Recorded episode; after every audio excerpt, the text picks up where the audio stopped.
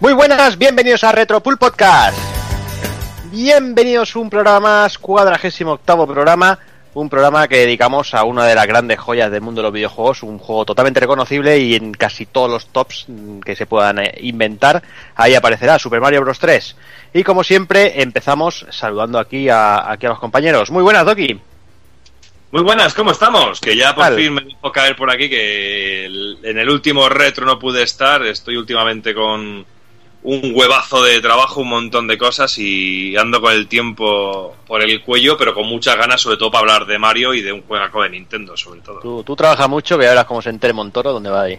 Ya, ya, ya, sí, a mí me da mucho miedo el año que viene, por, no sé, ya, veremos cómo, cómo salen las cosas. Y bueno, y sobre todo con muchas ganas por hablar de este Mario 3, porque tengo muy buen recuerdo, ojalá llegamos al nivel que llegamos cuando hicimos el del Mario 2, que fue de esos programas para mi gusto inolvidables, que lo pasamos muy bien cuando grabamos ese de Mario 2. Y sobre todo luego contaré un poquillo hasta qué punto llegó dando vueltas este juego a mi casa, que me costó un poco poder jugarlo. ¿Todo bien por lo demás, Doki? Todo muy bien, con mucho curro, que es lo que también viene, y con un viaje a Japón en menos de dos, en dos semanitas, menos de 20 días. Ahí, ahí dando rabia el cabrón, dando rabia. Pues venga. Dime, dime, Doki. Que me lo he ganado este año, tío. Ya, ya tocaba. No, me ya tocaba ya. Pues venga, saludo también al señor Evil, muy buenas. Muy buenas. ¿Qué tal? Bien, hombre, aquí pasando calor, ya sabes, casi en pelotas, con el ventilador a tope y nada, deseando rajar sobre Super Mario Bros. 3. Que bueno, yo en, mi caso lo descubría a, a, partir del Super Mario All Star, pero bueno, también era una buena manera de, de descubrirlo. Qué, hereje, tío, qué hereje, vete, vete de aquí. Ah, bueno, tío, es lo que hay, yo no tenía NES, tío. Yo ya, sabes, hoy en día lo que hay que decir es decir que sí, tú lo compraste de salida. Ah, hombre, no, pero eso es falsear, tío, eso es posturear, que es lo que hace la mayoría. Nosotros somos auténticos, coño, que es lo que, es lo que nos hace diferentes y sexys, tío. Ahí está, sobre todo sexys. Sobre todo sexys. ¿Todo, todo bien, Evil? Muy bien nada, lo dicho, deseando empezar aquí a destripar el programa y destripar el, Super Mario 3. Muy bien, pues venga, vamos a, a saludar también al señor Takokun. Muy buenas. Muy buenas, tío. ¿Qué tal? Pues bien, aquí andamos, preparados para hablar de, nuestro querido Super Mario.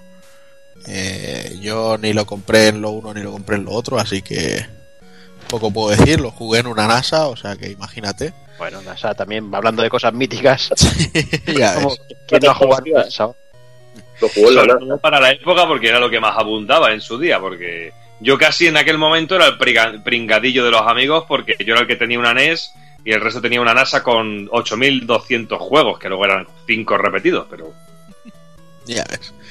Y nada, aquí andamos y bueno, ya que estamos haciendo el saludo, me gustaría que me dejaras eh, pedir disculpas, no sé a quién, porque realmente tuvimos un mensaje de Facebook que si bien es cierto que como invitados siempre suele venir gente que, conocemos, que ha colaborado con nosotros y tal, eh, recuerdo que tuvimos un mensaje en el que había alguien que nos comentaba que le gustaba mucho Super Mario y que le, y que le haría ilusión eh, participar en el, en el podcast, pero no sé por qué cojones, y ojo, no es una excusa, simplemente es una forma de pedir disculpas, no sé por qué cojones se nos borraron todos los mensajes de Facebook, o sea, no, no tenemos absolutamente ningún mensaje de Facebook y no hubo manera de, de, recuperarlos y ver quién había intentado ponerse en contacto con nosotros. Entonces, eh, de cualquier manera, si nos estás escuchando, pues disculparnos por no haberte contestado, pero bueno, que, esto es lo que ha pasado. Sí, sí, fue algo muy raro, porque recuerdo que lo, leí en, en, el previo y un par de días después fui a, entré a mirar para contestar y no, y no tuve cojones de, de encontrar el mensaje, no sé qué coño ha pasado. Y nada, y esto, y, mandarle un abrazo muy fuerte a nuestro querido Kafka, que bueno, está con su peque ahí de reposo en casa. Eh, seguro que la, mayoría de los que nos escuchan sabe de qué va la historia, porque lo tienen que tener agregado a Facebook por huevos. Y bueno, que ha tenido historietas con su peque y que todo ha salido estupendo. Y ahora están por fin en casa reposando. Así que en el próximo programa lo tenemos por aquí poniendo el culo. Pero hoy lo dejamos descansar. Ahí está. Eso y le dedicamos el programa. Claro que sí, que, se, que descanse y, a echar para adelante con, con dos pelotas. Oye, y que el amigo este que quería comentar alguna cosa en el programa de Super Mario, oye, pues yo creo que también que si lo está escuchando también puede mandar un audio al programa comentando alguna cosa que le apetezca de Super Mario, lo que quiera, en forma de, de desvariando alguna movida así, que también Sí, puede... sí, exacto. Exacto, si le apetece comentar cualquier cosa, que no se preocupe, que nos lo, nos lo envíe y ahí, ahí lo pondremos en el próximo programa. Aquí no cerramos la puerta a nadie. Si recuerda alguna vez que dejamos hasta el teléfono abierto y entró hasta alguna, algún troll por ahí. Lo que tiene, es lo que tiene cuando dejas la puerta abierta, que se te cuela cualquier cosa. Fue de esas ideas que dijimos, esto hasta cierto punto no ha sido buena idea, ¿no? Entró un poltergeist. En fin, dejarme, dejarme que salude también a nuestro invitado, que, que lo tenemos ahí, ahí muy callado. Eh, como os comentaba Doki, hay un grato recuerdo del programa de Super Mario Bros. 2 y no puede ser de otra manera que Fran Friki estuviera en Super Mario Bros. 3. Muy buenas. Muy buenas, eh, eh, pero, o sea, pero... Estoy yo gilipollas. No, no, estoy tonto, tío. Iba a decir que espero que segundas partes eh, sean buenas, tío, ya que estuve en el 2, que en el 3, pues, no sé, que, que el nivel siga alto, tío. Y además, otro de mis juegos favoritos, si es que solo me invitáis para, para joyas, ¿eh? Hombre, claro, Por no te vamos a para juegos que no te gustan si no tiene gracia. Desgracia no hay relojes ni nabos, tendremos que buscar otra cosa, pero No bueno. pasa nada, hay sustitutos, estoy seguro. Bueno, Fran, cuéntanos, eh, que, que- que- ¿cómo va la cosa últimamente? ¿A qué te dedicas? Pues a jugar como un cabrón, tío. ¿Te dedicas tu, tu tiempo libre? A jugar, a jugar, tío. Ya Sí, está. no te- A ponerme al día, tío, que... ¿Tú ves ejemplo- y esas cosas? ¿El qué? Los youtubers, podcasts y eso, ¿cómo andará? Bueno, eso va un poco más parado. Eh, estoy haciendo ahora los- mis audios de que les he titulado los audios de Fran Friki, que ahí pues intento un par de veces al mes subir pues como una especie de podcast eh, so- en solitario, ¿no? Donde comento cosas del videojuego, sobre todo también de temas de actualidad y tal. Comento un poco lo que me parece el asunto, cómo va algunos algunos temas de la actualidad y, y sobre todo también temas de recuerdos y cosas mías, ¿no? Eh, para el que le apetezca escucharlos. Digamos que es el proyecto que ahora tengo un poco más, más activo. Y nada, pues YouTube lo tengo un poco parado. Alguna vez subo alguna cosa. Pero bueno, es que últimamente, tío, estoy, estoy más en plan ermitaño, jugando pues a lo que pillo. Bueno, también, es- también es bueno. Eso de vez en cuando es eso, hay que dedicarse un poquillo a, a lo suyo cada uno. Claro, para tener sobre todo de que hablar luego, ¿no? Que si no. y nada, pues eh, lo dicho, un placer por estar aquí con vosotros y, y muchas gracias por contar conmigo, como siempre. Muchas gracias. No, hombre, o sea que estás tu casa. Pues venga, yo creo que hechas las presentaciones, podemos ir empezando al lío, va.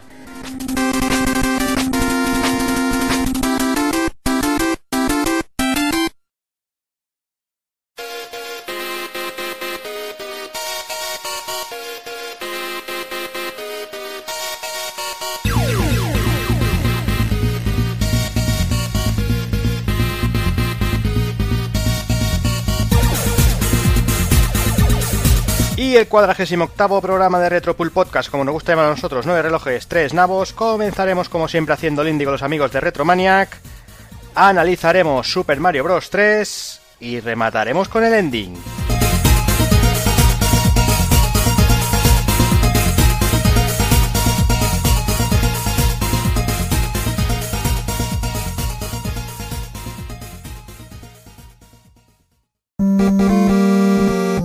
pulpofrito.com Me gusta.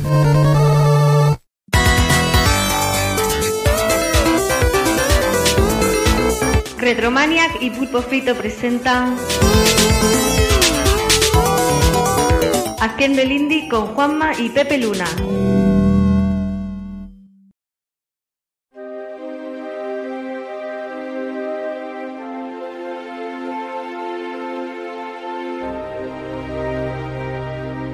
Buenas a todo el mundo y bienvenidos a una nueva entrega de Haciendo el Indie, la sección de juegos independientes de Retromaniac dentro del Retro Pool Podcast. Aquí os saluda Pepe Luna y tengo a mi lado al amigo Juanma. Juanma, muy buenas, ¿cómo va la cosa? La cosa va bien, la cosa va muy bien. Además, yo me voy a poner el traje de abuelo cebolleta para, para contar una batallita, ¿no? Y es que eh, realmente cuando yo comencé en Retromania, yo solo tocaba el tema de, de lo retro, porque el mundo independiente apenas lo conocí hasta que me metí en el fregado de, la sección esta de- del podcast. Entonces, antes de hacer este podcast, yo conocía muy poquito del mundo independiente y, y pocos juegos independientes que se puedan calificar de independientes eh, me los acabé comprando, ¿no? Me acabaron llamando la atención. Uno de esos poquitos que asomó la cabeza, no vamos a hablar hoy de él, pero sí está muy relacionado, es el gran Unepic, que seguramente le suena ya a todos nuestros oyentes, ¿verdad, Pepe? Hombre, un juego que ha salido en, infinidad de, de plataformas, que lleva cinco años ahí dándolo todo, mejorando y evolucionando. Y bueno, el caso es que en haciendo el indie, pues teníamos una espinita clavada con él, y es que pues cada vez se nos, se nos van acumulando más juegos independientes y homebrew que bien merecerían su espacio para estar aquí en nuestra sección. Pero desgraciadamente, y como bien dice nuestro amigo Ignacio de Fase Bonus, al que le mandamos un saludo, pues el tiempo es el que es, ¿no? Y uno de los eternos en esta lista de juegos pendientes ha sido siempre un Epic, la sobresaliente creación de, Francisco Telles, de Meneses, Fran, de un Epic, para los amigos, que vio la luz en multitud de plataformas, pues eso, hace ya un tiempecito, aunque realmente no ha dejado nunca de estar de actualidad. Pero como he dicho, no vamos a hablar de un Epic. Eh, que sí hemos querido es aprovechar que este mismo mes salía Ghost eh, 1.0, la nueva creación de Frank, para traerlo como el juego principal del programa y para saber de primera mano todo lo que nos ofrece. Así que tenemos la suerte de contar aquí con nosotros al mismísimo Frank. Muy buena, Fran, ¿cómo estamos? Hola chicos, pues muy bien. Ya ha acabado el juego, pues con un poquito ya de un poquito de relax después de tanta tralla. De un poquito más de tiempo, ¿no? Que me imagino que habrá sido habrá sido una cosa ardua llegar eh, llegar a puerto. Y es que son cinco años los que separan el lanzamiento de un Epic con respecto a Ghost eh, 1.0. Y bueno, para empezar, te queríamos preguntar, ¿en qué crees que se diferencia la escena indie de ahora respecto a cuando salió un Epic? Porque estos cinco años han dado han dado para cambio. Ha cambiado mucho, mucho la escena indie, ¿eh? pero mucho. Me acuerdo cuando salió un Epic, eh, había mucho menos juego. Steam no publicaba indies. Y claro, antes no habían el tema de motores como este, eh, Unity y todos estos no estaban tan evolucionados. Entonces, pues costaba mucho más hacer un juego y había menos y de peor calidad. Pero ahora con estos motores que te hacen mil cosas y también se ha apuntado mucha gente, ha entrado, se han creado muchos estudios y ahora hay mucha, mucha más competencia y mucha más calidad. Eh, hablas de los motores. Pues mira, quiero preguntar de forma directa. Eh, supongo que te has beneficiado por ello de, de, todos estos nuevos motores, el Unity y demás. ¿Qué motor has utilizado en Ghost y cómo lo hiciste con un Epic en su momento? Pues con Ghost he utilizado el mismo motor que utilicé con un Epic. Es uno que tenía propio mío. Y como estuve trabajando mucho en él en, en Epic para que para ponerle más cosas y para que para ir mejorándolo, pues entonces ya lo reaproveché para hacer otro juego. Antes de meterme ya con uno de estos de tipo Unity, uno más uno más profesional. Entonces, eh, eh, tirando del mismo motor, básicamente. Pues me imagino que entonces habrá aprendido en estos años algo, ¿no? En, esta dura pugna por sobresalir en, la escena independiente, ¿no? Un tema de visibilidad en prensa, webs, etcétera. Pues, a ver, aprendido, aprendido a base de, tortazos. Eh, con, con un Epic, como me lo tuve bastante fácil porque salí en el mejor momento, entonces ahí fue todo solo, fue todo rodado. Eh, se retroalimentaba todo y tuve que hacer poca cosa. Con Ghost ha sido bastante diferente, porque al haber tanta, tanta, tanta tralla, tanta cosa, tanto juego, pues están las revistas saturadas. Por ejemplo, eh, hace dos semanas que salió y de las revistas principales de videojuegos no han hecho ni un solo comentario, ni del tráiler ni nada. Entonces, claro, hay que luchar, hay que enviar emails, hay que pedir que te hagan reviews, hay que hablar con, con youtubers, con presa, hay que, hay, que, hay que buscarse la vida. Y luego, pues también con, con tema de, de Twitch TV, que ahora está de moda, que gente que juega juegos. Lo que está claro es que ya no vale con poner el juego en la tienda. El juego ya no se vende solo en la tienda, porque los compradores ya tienen muchos juegos en cola. Ya tienen muchos juegos a los que jugar y tiene que ser algo muy, muy raro para que te lo compren directamente. Entonces cuesta mucho más de vender el juego ahora es algo curioso, ¿no? Porque más de una vez hemos comentado, ¿no? Que después de esta expansión del mundo independiente, efectivamente, quien empieza ahora nuevo tiene un problema de visibilidad. Sin embargo, eh, teniéndolo un Epic detrás, pensábamos que ocurriría todo lo contrario en tu caso, que, que, a ti te ayudaría para tus nuevos proyectos. Ya estamos viendo por lo que nos comentas que no. Entonces, eh, supongo que no has sentido ningún tipo de presión mediática eh, a la hora de desarrollar Ghost, ¿no? De que esté la gente o la prensa encima tuya pensando a ver qué vas a hacer, sobre todo un juego de una ambientación tan distinta a lo que nos trajiste la otra vez. Presión, lo que es presión mediática no, he tenido, ha sido más presión personal. Porque tras lanzar eh, un Epic tenía que hacer otro juego y sabía que los jugadores estarían esperando algo como algo parecido. Porque les ha gustado el juego y claro, pues quiero más el mismo o quiero algo mejor. Entonces como la expectativa estaba alta, pues claro, ha sido mucha presión a nivel, nivel, eh, a nivel personal. Y claro, eso implica pues intentar hacer las cosas muy bien y a veces es una cosa, a veces es un tiro que te sale por la culata. O sea, cuando hice un Epic, por ejemplo, como lo hice por hacerlo y para que fueran mis amigos y nunca pensé en venderlo, pues entonces hacía lo que me daba la gana. Me pasaba, eh, ponía los diálogos que más me gustaban y era todo más desenfadado. Con, con este, con este, con este último, con Ghost 1.0, como sabía que tenía que venderlo y que había gente esperando y pues claro, me lo he tenido que... He sufrido más, he sufrido bastante más, he tenido que pensar las cosas más de mil veces, he tenido que repetir cosas también. Ha sido más... un poco más sufrido, la verdad. Y es que la verdad es que Ghost 1.0 cambia radicalmente de ambientación con respecto a lo visto en un Epic. Eh, nos encontramos en un futuro en el que la corporación Nakamura lo está petando con el androide Naka, que es tecnología punta en inteligencia artificial, eh, y todo ello para estar al servicio de las tareas domésticas. Así que esto pues, es un producto destinado a propagarse rápidamente por millones de hogares de todo el globo. Lo raro es que no lo haya inventado Apple ya, ¿no? Desde luego. Calla, que no inventen esos que nos lo ponen al doble de precio. Bueno, aquí entran en escena eh, Booger y Jacker, que son unos piratas informáticos algo chapuceros, que viendo el potencial que encierran estas sirvientas artificiales, planean robar los algoritmos que sustentan eh, este avance científico y para ello deciden infiltrar y dar soporte dentro de la Estación Espacial Nakamura a una inteligencia encerrada en un cuerpo cyborg con habilidades más que suficientes para, para llevar a cabo la misión. Por supuesto, bueno, a mí una cosa que me ha gustado mucho es que ya desde el principio te das cuenta que esto es solo el comienzo de una trama que cada vez se irá complicando más, incluido algún que otro giro de guion que hará que, estéis bastante interesados en, en, seguir la historia. Y todo ello, como no podía ser de otra manera, si habéis jugado un Epic, pues ya sabéis, con el particular y gamberro sentido del humor que ya pudimos disfrutar eh, en, en, el juego. Está repleto de chascarrillos, tiene un montón de referencias al mundo del videojuego actual, de la industria. Y bueno, casi que mejor que preferimos no destriparos para que, para que os los cojonéis tanto como nosotros viéndolo la primera vez. Porque además es una cosa que ya desde el principio los gags están ahí y los vais a ver bien pronto y os vais a reír mucho, vaya. Además, si una cosa funciona, siempre dicen, ¿no? Si no está roto, pues no lo arregles. Las mecánicas jugables son muy similares, ¿no? Todos aquellos que hayan jugado al anterior juego, bueno, se, familiar, se familiarizarán rápidamente con este. Al menos lo que se refiere al sistema de backtracking o como se denomina últimamente, Metroidvania. Que, que el otro día, yo no sé a quién escuché o dónde lo vino, que comentaban el origen de este sistema y decían, lo de Metroid vale, pero es que Castlevania adoptó este sistema muchísimo más tarde sí. en la saga, entonces yo no sé por qué se le llama Metroidvania. Y decía además que qué título debería tener, ¿no? Es lo típico, ¿no? Uno inventa, pero otro se queda con el nombre.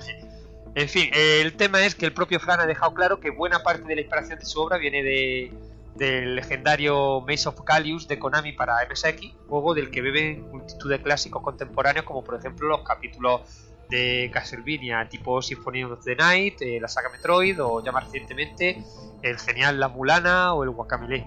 Ya sabéis cómo funciona, así a grandes rasgos, un gran mapa por desbloquear mientras vamos avanzando y abriendo atajos eh, por él con los nuevos poderes y habilidades que vamos adquiriendo eh, durante la partida. Esto es lo que hablamos siempre, ¿no? Que hombre, siempre hay un nombre que queda para el recuerdo, pero realmente hay una mecánica que probablemente incluso antes del Gallium no podríamos encontrar algún algo similar vaya debate del survival horror. Sí, sí efectivamente. Se ha quedado Metroidvania aunque a mí personalmente no es una palabra un vocablo que, que, me emocione pero pero bueno si sirve para que la gente más o menos se haga una idea pues bueno bueno es y bueno eso sí donde encontramos las principales diferencias con, con un Epic es en el sistema de ataque de nuestro personaje. Y es que si en este pues nos encontrábamos con algo más propio de un action RPG bidimensional, ¿no? Pues aquí lo que tenemos es una fusión de esto, pero con mecánica de shooter de acción, o bueno, como se le llama también run and gun, eh, en dos dimensiones. El caso es que el hecho de que nuestro personaje lleve una pistola de partículas como arma, pues es el principal eje del cambio, ¿no? Dejamos los, típicos objetos de ataque de los juegos de, de rol eh, clásicos y pasamos a la acción con, con, esta pistola que dispone de 32 recargas con lo que cuidado porque te puedes quedar vendido en algún momento de, de mucha acción en algún momento que tengas que sobrevivir puesto que tardará un, un pelín en, volver a disparar. Y luego con el segundo stick una cosa muy chula eh, es que manejamos la, la, mirilla a cualquier parte del escenario algo que nos vendrá de perlas para momentos de mucha acción y puntería. Cuando normalmente cuando estás jugando si, sin agobio, digamos, en la propia dirección del stick izquierdo, dejándolo pulsado, apunta más o menos en las cuatro direcciones. Pero si quieres afinar mucho más con la puntería, que hay enemigos que lo van a requerir, tan fácil como que uses tu stick izquierdo, eh, stick derecho, perdón, y así tienes una, una precisión mucho, mucho más grande. Mientras que pues, también ya para rematar con los gatillos superiores saltamos y disparamos el resto de botones, pues bueno, puedes rodar, puedes también equipar atajos con la cruceta para las nuevas habilidades. La verdad que muy completo y muy cómodo. Es decir, que eh, yo he probado el control tanto con pad como con teclado. Al principio el pad eh, tuve que calibrarlo, hacía cosas raras y no me di cuenta, bueno, hay que calibrarlo, lo digo por si alguno juega y dice, uy, esto está loco perdido. No os preocupéis, lo calibráis y ya va todo perfecto. Eh, y tanto con pad como con teclado, cada uno lo que prefiera, se maneja genial, es muy preciso. El tema de que puedas, como dice Pepe, eh, manejar la mirilla de forma independiente al movimiento, ¿no? Porque si tú vas moviéndote, puedes señalar hacia un lado y disparar. Pero si, por ejemplo, quieres estar parado y apuntar en diagonal porque hay un objetivo que lo requiere, lo puedes hacer también. O huyendo y disparando para atrás. Efectivamente, es decir, eh, todos los que hayan jugado algún juego que permita hacer esto sabrán que obviamente es más complejo que el típico run and eh, de recreativa, pero que una vez que le pilla el manejo te da mil posibilidades y la verdad es que está, está genial. Otra mecánica novedosa, el sigilo. Determinadas acciones se pueden resolver por la vía silenciosa o pensando una alternativa en forma de puzzle. La principal baza que jugamos es la posibilidad de salir de nuestro cuerpo mecánico y meternos en el de los enemigos, permitiéndonos que se ataquen entre ellos, que nos ayuden a activar una determinada consola. Las posibilidades son muchas y van aumentando conforme progresamos durante la aventura. Y es que también iremos consiguiendo potenciadores, nuevas habilidades a cambio de unos cubos que vamos encontrando por los escenarios y que podremos canjear en tiendas repartidas a lo largo del juego. Otra cosa muy importante, en nuestro deambular por la Nakamura será necesario el uso del mapa. No solo para orientarnos, sino para ver también si nos hemos dejado una zona sin explorar por no tener en su momento la tarjeta adecuada o si tenemos cerca también alguna cámara de resurrección donde la partida se guarda y nos recuperamos también al 100%. Y bueno, eso sí, tampoco os confiéis, puesto que al morir algunos enemigos volverán a aparecer en la estancia donde se encontraban antes de que acabáramos con ellos. Así que muchas veces es aconsejable cuando tenéis una fichada, si veis que está regular, tirar un poquito para atrás, os ponéis a tono al 100% otra vez, recuperáis la vida y para adelante. Yo le quería preguntar a Frank que, bueno, viendo las numerosas diferencias con un Epic, ¿qué es lo que más ha disfrutado a la hora de hacer este nuevo Ghost 1.0? ¿Qué nuevos objetivos querían marcar con este nuevo desarrollo? Pues con este juego eh, lo que quería hacer es lo que no pude hacer con un Epic, lo que no me gustaba del juego en Epic, pues hacerlo aquí bien, ¿no? Entonces una de las cosas era, por ejemplo, el tema de los, objetos. En Epic eh, recoges cantidad de objetos, pero solo puedes utilizar unos poquitos. Por ejemplo, te hacías espadas, ¿no? Pues entonces, si te sale una maza chula, pues no puedes utilizarla. Y luego también salían montones de, objetos como pociones, como... Pero que los jugadores no utilizaban para dejarlos para el final. Porque se gasta. Y lo que quería era que en Ghost no se gastara nada. Entonces fue lo que inventé el tema de las armas que se fueran recargando solas las armas secundarias, que aunque fuera un cañón muy potente, da igual, también se recargue solo, para que tú puedas utilizarlo siempre que quieras, sin preocuparte de no, no, que se me gasta, que me lo guardo para el boss. Y entonces con eso, claro, tienes una arsenal que vas utilizando constantemente. Y era una cosa que, que, me hacía mucha gracia. También el tema de disparar y sobre todo el tema de acción. Que haya mucha acción, que saltes, que sea muy frenético, que salgan muchos bichos, que sea menos RPG y más, más de tiros y, y más divertido. Más, más que depende de tu habilidad. Por ejemplo, eh, yo jugar un Epic no juego un Epic porque me aburre porque ya me lo conozco arriba abajo. Ya sé, pero este, cuando lo estaba haciendo, tenía que dejar de jugar. Decía, "Ch, quieto, quieto, que ahí tenemos que continuar trabajando, ¿no? Porque me ponía, me ponía, y como es más de habilidad, pues la verdad es que me lo paso muy bien jugándolo. Y más cosas, pues por ejemplo el tema de las, la- en vez de grabar la partida y que luego te matan y vuelves otra vez donde el punto de guardado y lo puedes hacer todo, aquí no, aquí realmente no te matan, destruyen tu cuerpo pero te vuelves a imprimir, pero no vuelves atrás en el tiempo, sino que lo que ya has descubierto ya está descubierto. Por ejemplo, si estás con un boss y te cargas al boss y el boss también te mata a ti, por ejemplo, en último ataque no tienes que volver a matarlo porque ya está muerto el boss. O si hay una habitación que es muy difícil y te cargas casi todos los enemigos y te matan, cuando vuelves, pues igual vuelven a aparecer otra vez. Pero si has, al- si has activado una palanca para que sea una puerta, esa puerta ya está abierta. O si, y así un, así un poco todo. O el mapa que ya has, ya has investigado, que ya tienes, ese mapa ya no se borra, ya lo tienes para siempre. Y además son, cos- que... son cosas que me gustan. Mm, Sí, porque además lo has conseguido implementar, digamos, en la propia narrativa del juego. Está justificado por el concepto del personaje protagonista y por su esencia también. Y queda, queda muy bien. Mm. Sí, sí. Destrozan el cuerpo robótico, pero la Ghost pues sale. Entonces se imprime otro cuerpo de la impresora, último que tenías, entonces vuel- vuelve a poseerlo y continúa la partida. Va, va un poco así. Un- darle un poco la vuelta al, al típico, a la típica sala de este tipo de juegos, ¿no? Donde guardar la partida. Y Eh, sí, sí, sí. ha quedado muy bien, la verdad. Y bueno, no contento con eso, el juego también tiene, bueno, tiene su modo clásico, pero luego tiene otro más desafiante llamado Survival. La diferencia entre ambos es que en el primero, objetos y potenciadores son algo más difíciles de, conseguir, pero, pero no se pierden al morir. Mientras que en el segundo, en el Survival, pues deberemos volver a hacernos con nuevos ítems, tendrás que farmear un poquito, puesto que los obtenidos, aunque sean más, más accesibles, se pierden al morir. Así que te dará coraje y querrás estar otra vez igual de dopado que estabas cuando, cuando te mataron. Una cosa que quiero decir sobre los modos es que realmente el juego solo tiene un modo, que es el modo survival. Y he estado dos años con ese modo. Es aquí, ese que a mí me gusta. Me encanta porque cada vez que juegas, cada vez que te matan y juegas, pues te dan armas diferentes. Y entonces cada vez que juegues es una partida es diferente. Si tienes un arma más defensiva, una de, invocar drones, otra de, algo muy potente. Y claro, pues a mí me gusta personalmente porque siempre la partida pues cambia, cambia mucho con las armas que te dan. El problema que había es que hay jugadores que no les gusta morir. Miento, perdona, no les gusta perder las cosas cuando mueren. Sí. Entonces, claro, el modo, este modo, para que te den cosas nuevas, tienes que perder las viejas. Claro. Y claro, pues entonces tenía problemas con jugadores que no querían morir, ¿no? se empeñaban en que no, no, no querían morir porque no querían, eh, quería continuar con lo mismo. Y se frustraban mucho al, al perder las cosas. Por eso, por marzo o así, me inventé el modo clásico, que es el modo donde si mueres no pierdes las armas. Un poco el rollo de la hoguera de Dark Souls también, que, el- que el propio jugador sea el que decide cómo, cómo quiere, si quiere cabrearse o no, según, según su gusto. Claro, es que hay dos tipos de jugadores. sí, Y, y, era dos modos, uno para cada tipo de jugador.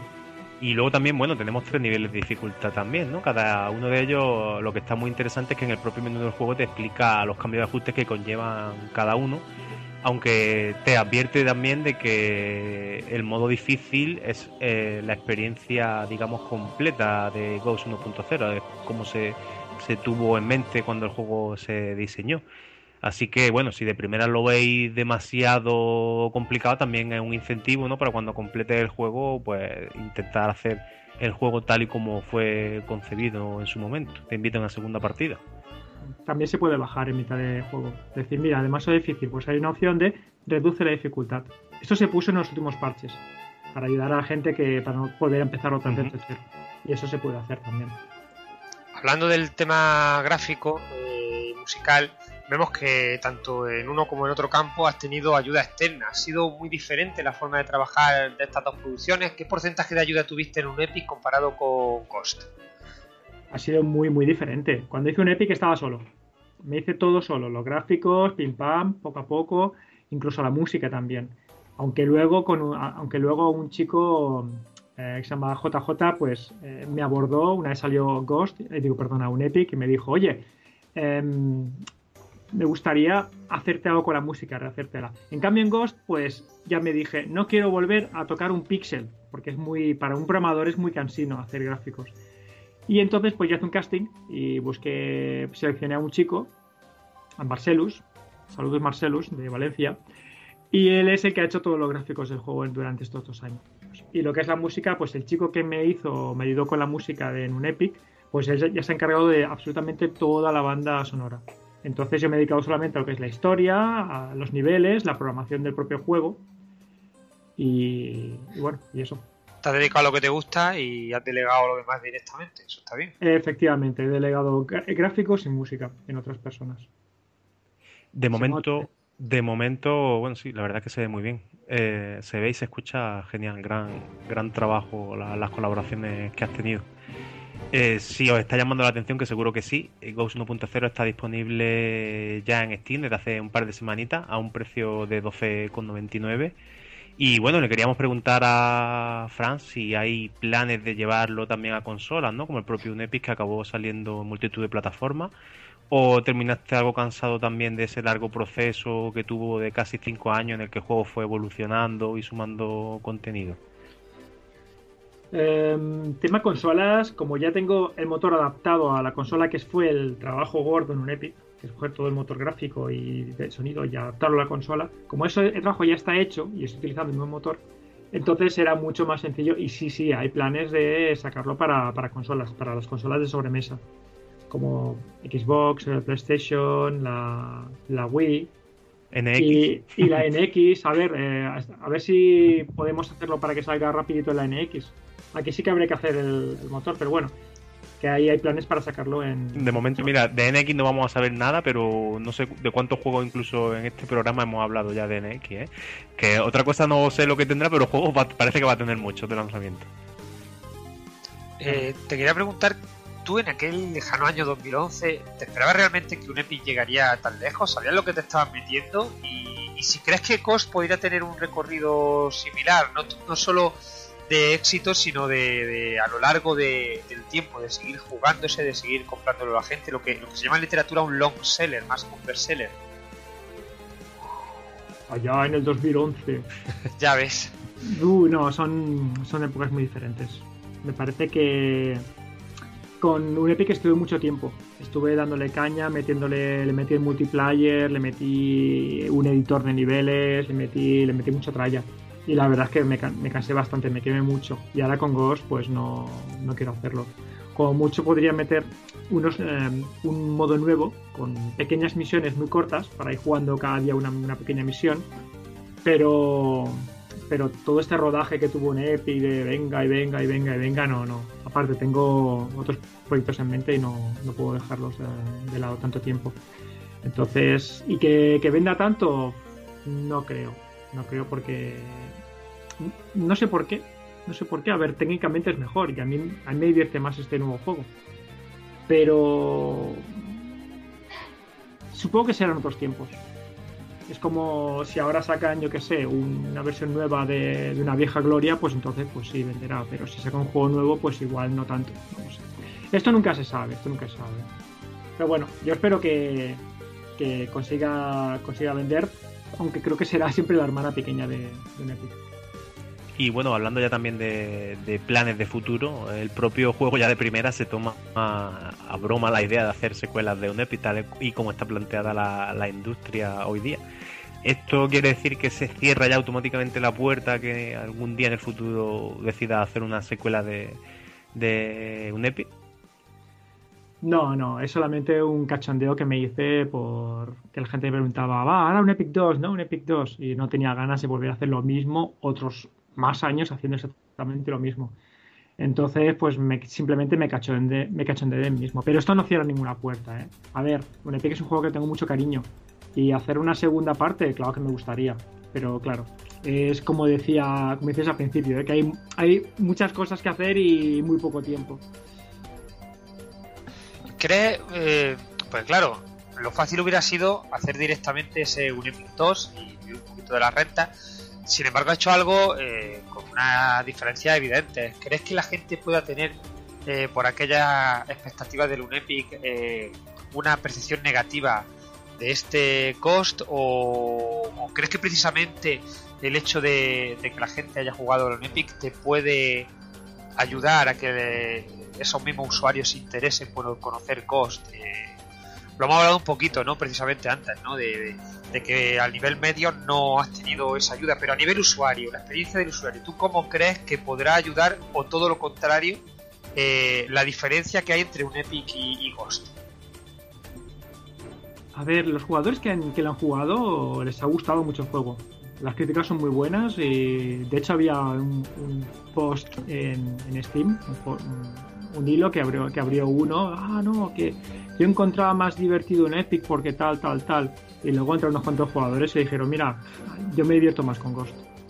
Son Epic si tiene más cachondeo, es más, rompe más por cuando salió, pero a nivel jugabilidad te diviertes muchísimo más con este, con, con este nuevo. Pero mucho más, mucho más ameno, más divertido. Entonces, eh, a ver, los dos, los dos son divertidos, pero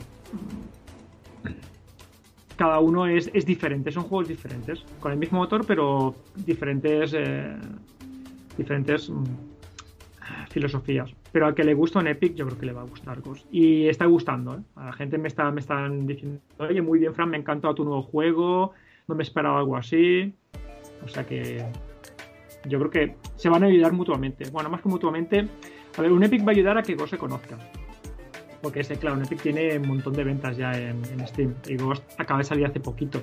Cuando salió en Epic en su época, pues empezó a conocerse poco a poco. Y Ghost llega dos semanas solamente. Entonces, bueno, eso. Yo creo que, sí, que, se, que un Epic va a ayudar un poquito a Ghost y que, y que va. Y, que va a gustar, y ya a largo plazo también, ¿cómo va el futuro del desarrollo de videojuegos indie? ¿Crees que, hay camino por recorrer? ¿Te, ¿Te, apetece seguir en él o por si el contrario ahora te viene una grande, te marcaría en algún proyecto más ambicioso, algo más un poquito triple A o prefieres seguir haciendo estas cositas? Uh, después de estar como dos años en un proyecto y otros cuatro años más en otro anterior, Ahora pues me apetece hacer algo un poco más, humilde, un poco más, más pequeñito. Ahora, ¿eh? porque claro, es que después de acabar una obra, pues uno está, uff, está un poco chafado. Sobre todo cuando he estado muchos meses, pues venga, venga, venga, venga, venga, dándole mucha, mucha tralla para, poder sacarlo. De triple A, em, no, no, no, no. Yo soy más de indie. Entonces, no, no, ya, ya he estado en Ubisoft y el rollo triple A no me gusta. Ahora también se lleva mucho el rollo triple A, pero indie, ¿no? Que es un triple A, pero te lo venden como indie. Bueno, eso, da para debate, ¿no? Creo, creo que... sí, pero como ha dicho Ubisoft también, pues hay, hay por ahí alguno. Creo que cuando empezamos en el primero o en uno de los primeros, yo estuve hablando que iba a tener cabida en este programa y que no iba a tener cabida. Dije, mira, vamos a utilizar una terminología amplia, vamos a pasar de, ser etiqueta. y de etiqueta. Vamos a hablar de lo que nos apetezca siempre que sea algo así, pues con un aspecto que no sea el típico triple A. Pero sí es verdad que da para debate el tema de de muchos juegos que se, está sumando, se está sumando Sony, se está sumando otras, ¿no? Sacándote juegos que te los venden como independientes y no son independientes. O sea, son juegos hechos por compañías tradicionales o juegos que salen por crowdfunding y luego llega y resulta que una compañía como Square Enix la que está haciendo el crowdfunding y dices, pero bueno, ¿qué me estás contando? Es decir, da para, da para debate, pero bueno, no nos queremos meter ahora en camisa de once varas, que es lo que nos faltaba. lo guardamos hacer para especial. Sí, sí, sí. Y bueno, le tengo que hacer ya la última, eh, más importante pregunta, ¿no? Que estaba nuestro compañero Vampirro muy, muy, muy preocupado eh, por este tema. Y bueno, te lo tenemos que preguntar si has notado si desde que hiciste un Epic más que antes. Bueno, no, no paran de llamarme al móvil, al WhatsApp, eh, es una pasada, ¿eh? Pero, pero chicas interesadas, porque te pueden llamar para muchas cosas. ah, me veo a todo el mundo haciendo un Epic mañana, a partir de mañana. ¿eh? sí, sí, sí, sí. No, lo que, una, una cosa curiosa es, em, por ejemplo, una cosa que me hizo mucha gracia, que bueno, que me hizo mucha ilusión, fue, hablando de tema ligues, mira, fue en un Epic, recibí una carta de, un chico que me dijo, oye, que te digo una cosa, que a mi novia actual, pues nos hemos conocido jugando en multijugador de un Epic. Y eso me hizo mucha ilusión, ¿no? Porque había una pareja que se conoció gracias a gracias a Epic. Entonces, pues, no sé, me hizo, mucha ilusión. Y de pues hay arte por ahí, por ejemplo, la hay una, chica que se llama Maiku, que ha hecho un dibujo precioso, precioso de la, de la prota, en plan neón, así súper, súper guapo, y lo ha, lo ha subido a Twitter y, al, y al canal, y no sé, me ha hecho, me ha hecho mucho, mucha ilusión. Habrá que de ligotear, de ligotear, perdona, de ligotear, pues como se entere mi mujer de que, de que, de que hay algún mínimo indicio, vamos, se me acaba, Se acaba vamos, se me acaba el chollo. Habrá que, habrá, habrá que ver si esa parejita que se inició gracias a un Epic hace un tiempo nos está escuchando y a ver cómo sigue la cosa. Si nos están escuchando y sigue la cosa bien, por favor que no escriban a la que red. le- si tienen un niño que le pongan un epi de nombre. No, Que por pongan favor, Dani, ¿no? no haga como Sí, pues. y Bethesda, por favor, que la liamos.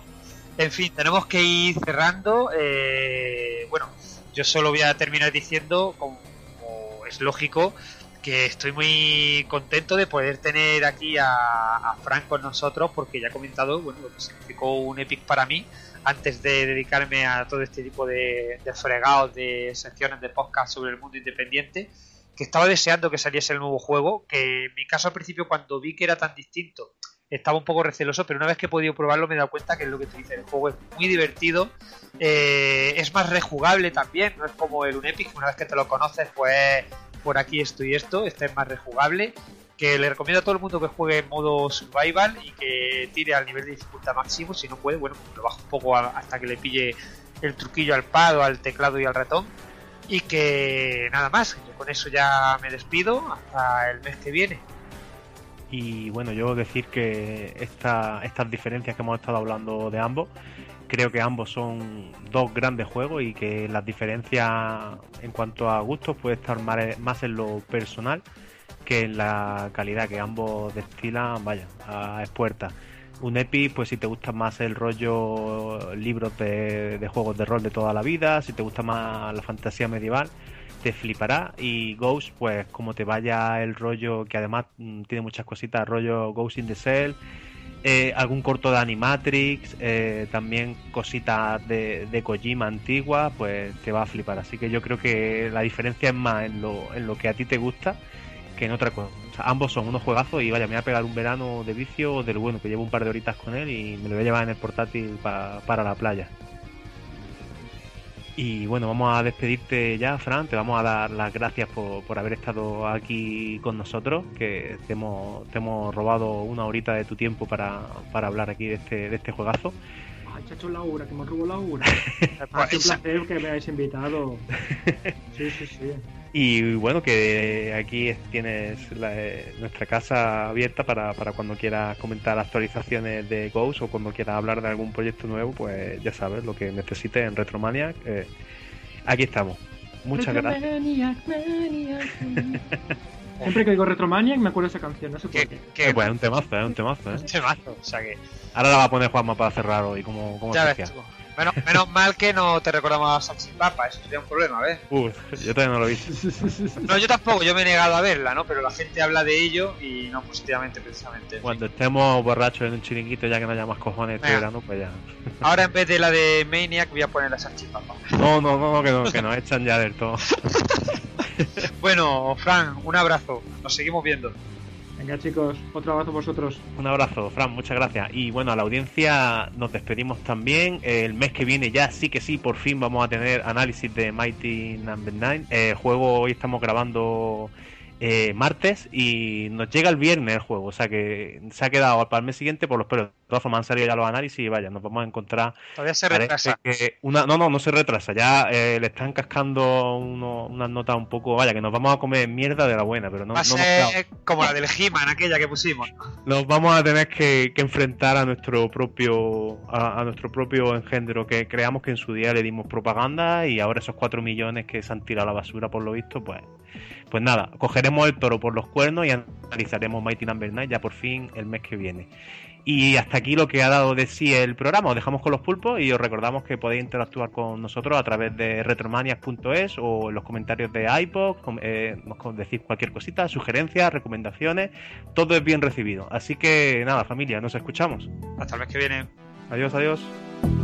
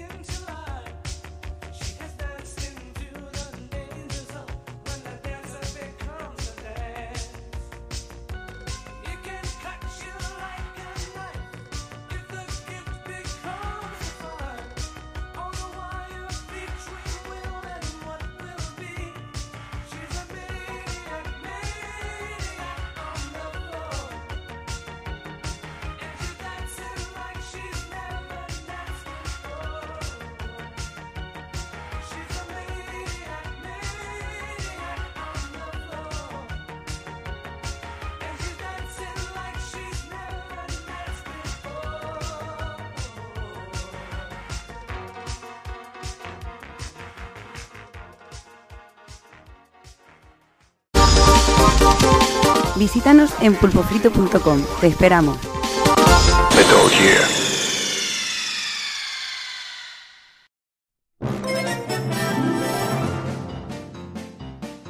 Acérquense, pasen y vean nuestro teatro de marionetas. Un fontanero barrigón y su hermano el estirado intentarán por todos medios recuperar las tierras del reino de Champiñón.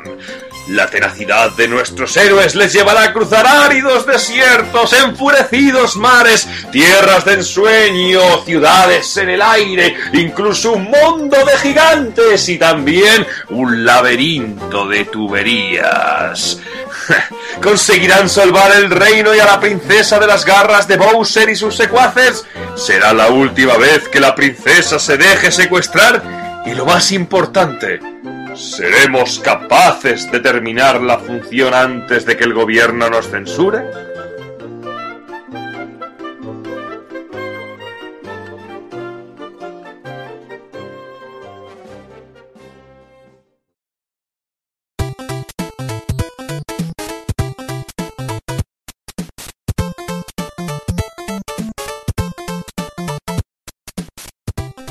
Pues empezamos a hablar de Super Mario Bros. 3.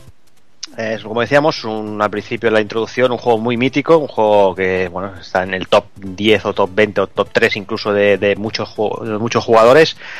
Y bueno, y como muchos sabréis, el juego se lanzó el 23 de octubre del 88 en Japón, el 12 de febrero de 1990 en Estados Unidos y el 29 de agosto del 91 aquí en, en Europa. Es curioso, Evil, que, el, que, que, compartió prácticamente el lanzamiento con, con Sega Mega Drive en Japón, que se lanzaba el 29 de octubre, o sea, escasamente seis días más tarde. Seis días más tarde, y ya ves, o sea que es, es alucinante. Y sobre todo Mega Drive, tan, juego, juegos tan añejos que, que, bueno, no sé si salías con el Alter Beas al inicio, o una selección de títulos muy, muy pequeñita, pero la verdad que, que a mí también lo, lo que me, me alucina es los dos años de diferencia que hay de la versión japonesa a la americana, en la que hubo cambios que luego ya, ya explicaremos en, en de versiones y luego incluso reversiones de, del cartucho americano. Cambios realmente la más de interesantes que, que, ya hablaremos. Y tres años con la europea, ¿eh? no te lo pierdas. Sí, no te lo pierdas. Bueno, tres años. Aquello, ahora se quejan de las localizaciones, que si tarda cuatro o cinco meses, y, pues antes era esperarte a veces un año o dos para que llegara el juego en PAL, o sea que era una locura. Y si llegaba.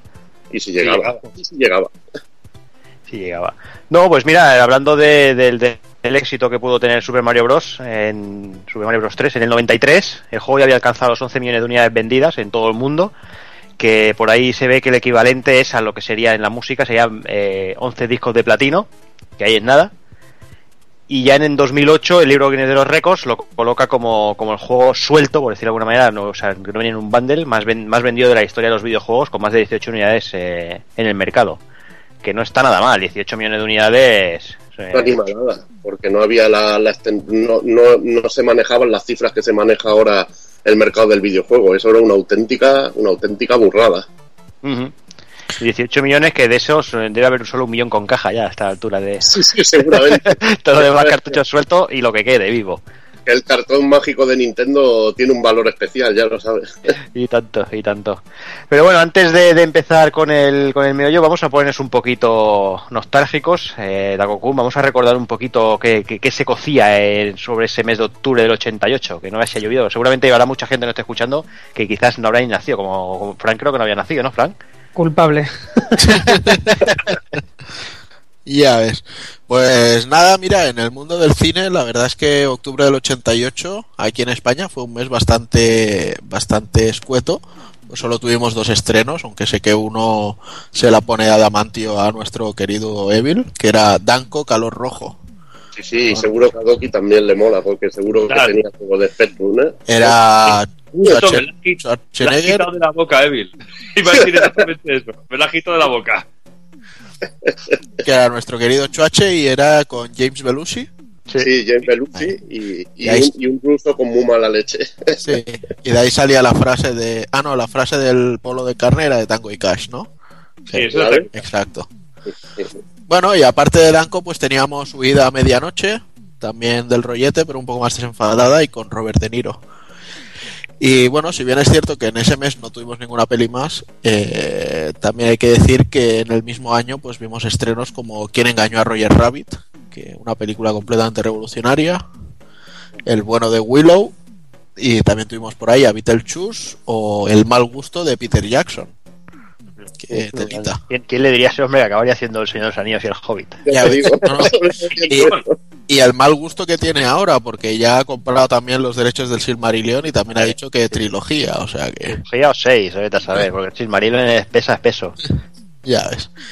Y hablando de Roger Rabbit, perdón que te interrumpa, aparte de la revolución, también decir que, para el que no lo conozca, el juego de Game Boy de, basado en la película de Roger Rabbit es una auténtica delicia y de esos juegos que viene también traducido totalmente al castellano y que hasta hace bien poquito era casi imposible encontrar una, la ROM traducida y hace bien poquito la han, la han compartido y ya se puede encontrar la ROM original que, con el texto en castellano y que al jugarlo a día de hoy, que lo he jugado hace un par de mesecillos este juego, está súper bien traducido para la época que era y para, y para el momento. Es un juego así estilo videoaventura, aunque tenga un poco de aspecto de RPG, pero es una videoaventura que merece muchísimo la pena pegar, pegarle un vistazo porque está guapo y encima no, no es caro de conseguir. Bueno, con, con caja ya sabemos que el cartón de Nintendo es muy lamible, pero sin caja es un juego muy sencillo de encontrar y que merece mucho la pena, ¿eh? Al igual que el juego de Willow también es está, está, está bien chulo también, pero este de Roger Rabbit es de esas joyitas que tiene Game Boy que junto a Monster, Monster Max, que no tiene nada que ver, también son de esos juegos fetiche que tengo yo ahí siempre que me gusta pegarles un toque en una Game Boy. En Roger Rabbit, yo sobre todo me acordaré la cola que había para aquí en el cine Capri, que hace poco que lo visitó el Juanan para ver una obra maestra del cine, Uf. como fue la última peli de Kingman. Vaya va, Sofía. y la verdad que, que siempre recordaré la cola, pero inmensa que había para ver quién engañó a Roger Rabbit. La verdad que espectacular. Y de ese mismo año, Willow para mí es otro clásico de estos que, que hay que verlo sí o sí. Y Beetlejuice incluso, que- otra peli, la verdad que tres pelis, la mar de majas. Si es que Otra seamos sinceros. ¿Cuántas pajillas cayeron con Jessica Rabbit? Las mismas que tú con Chatrán. Pues entonces te la quemaste, ¿eh? Y date cuenta que de estas tres películas, tanto de Roger Rabbit como de Willow como de Beetlejuice, hay diferentes juegos. Hay juegos de los tres. De Beetlejuice no es de la película, es de la serie que hubo de animación, que era un poco extraña. No la terminé de pillar el punto, quizá porque ya me pilló algo más mayorcito. Pero el juego era bastante curioso, era un plataformas. Y la película de Beetlejuice, decir que ahora mismo también, dentro de bien poquito, ya empezará a salir, salir algún teaser, algún tráiler de la del remake, que se hace remake, que no sé si es remake o continuación de la película. Creo que, es una, creo que es una segunda entrega. Y Una segunda da mucho entrega. miedo. Sí, también es de Tim Burton. No lo sé. Está todo atrezado. Bueno, pues dejando un poquito de lado el cine, pasamos a las páginas de papel, al mundo de los cómics. Y bueno, empezábamos el año con una mala noticia y es que Jack Binder, que es el, el creador original de Daredevil, que tan de moda tenemos ahora por Netflix, eh, moría. Luego, en, en marzo del 88, DC Comics publicó Batman The Killing Joke, que es un cómic de Alan Moore muy famoso y que de hecho sale una película de animación en breve. En abril, en las páginas de Amazing Spider-Man 299, nos encontrábamos con uno de los nacimientos de uno de los grandes villanos de Spider-Man, que era no es otro que Veneno, pero que bueno, era el simbionte con, con Eddie Brock. Eh, ya anteriormente habíamos visto el, el traje alienígena en la Secret Wars, creo que en el 84 85. Bueno, me pide José que diga que The Killing Joke es la broma asesina. Hombre, que así lo entenderá más gente directamente, que es un titulillo bastante famoso dentro del universo Batman. Y luego en el mismo año, una de las noticias que a mí más me, me gustaron y, me ha trascendido, porque es un personaje al que tengo mucho cariño, en el anual número 22 de Amazing Spider-Man conocíamos a, a Robbie Baldwin, que es más conocido como Speedball o, incluso Penitencia. Y bueno, nació en estas páginas simplemente como un personaje nuevo y tuvo tanto éxito que se le quiso dar una serie propia y, intentar duplicar un poquito el, éxito de Spider-Man con el rollo este de estudiante, instituto, problemas de juventud, etcétera, etcétera. Lo que pasa que no duró mucho, la cancelaron y por suerte eso sí, luego con los nuevos guerreros fue, fue un personaje muy importante que de hecho él y su grupo son los que los que dan pie a la, Civil War de los cómics, así que poca broma con ellos. Y luego seguimos con páginas, pero perdemos el color. nos vamos al mundo del manga, del cómic japonés, y teníamos un, un manga bastante querido, Pad Labor, que se llegó a publicar por aquí eh, de forma parcial,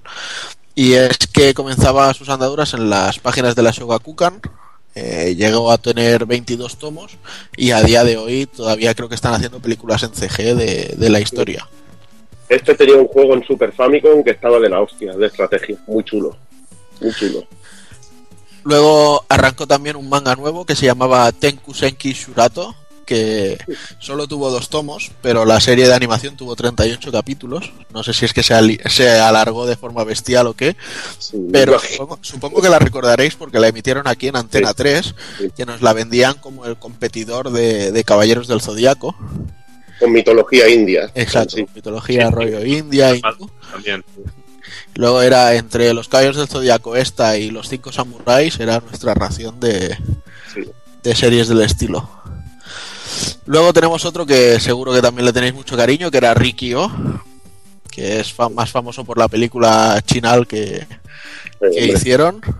Hombre, es que verte a un preso ahogando a otro con, con, con el estómago, ¿me entiendes? Con el, con el intestino, tío. O Es hacerse, brutal, un, tío. o hacerse un nudo con los tendones, que le cortan los tendones y se hace un nudo. Bueno, Con las cuchillas en la boca, tío, aquella escena. Es brutal. tío. Pues esta cosita tan así tan educativa tuvo 12 tomos en Japón. También en este mismo año salió el manga de Rokudenashi Blues, que traducido vendría a ser el blues de los Don Nadie.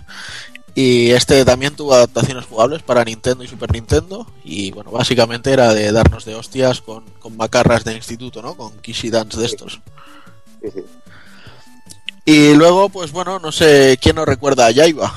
Pues nació también este año.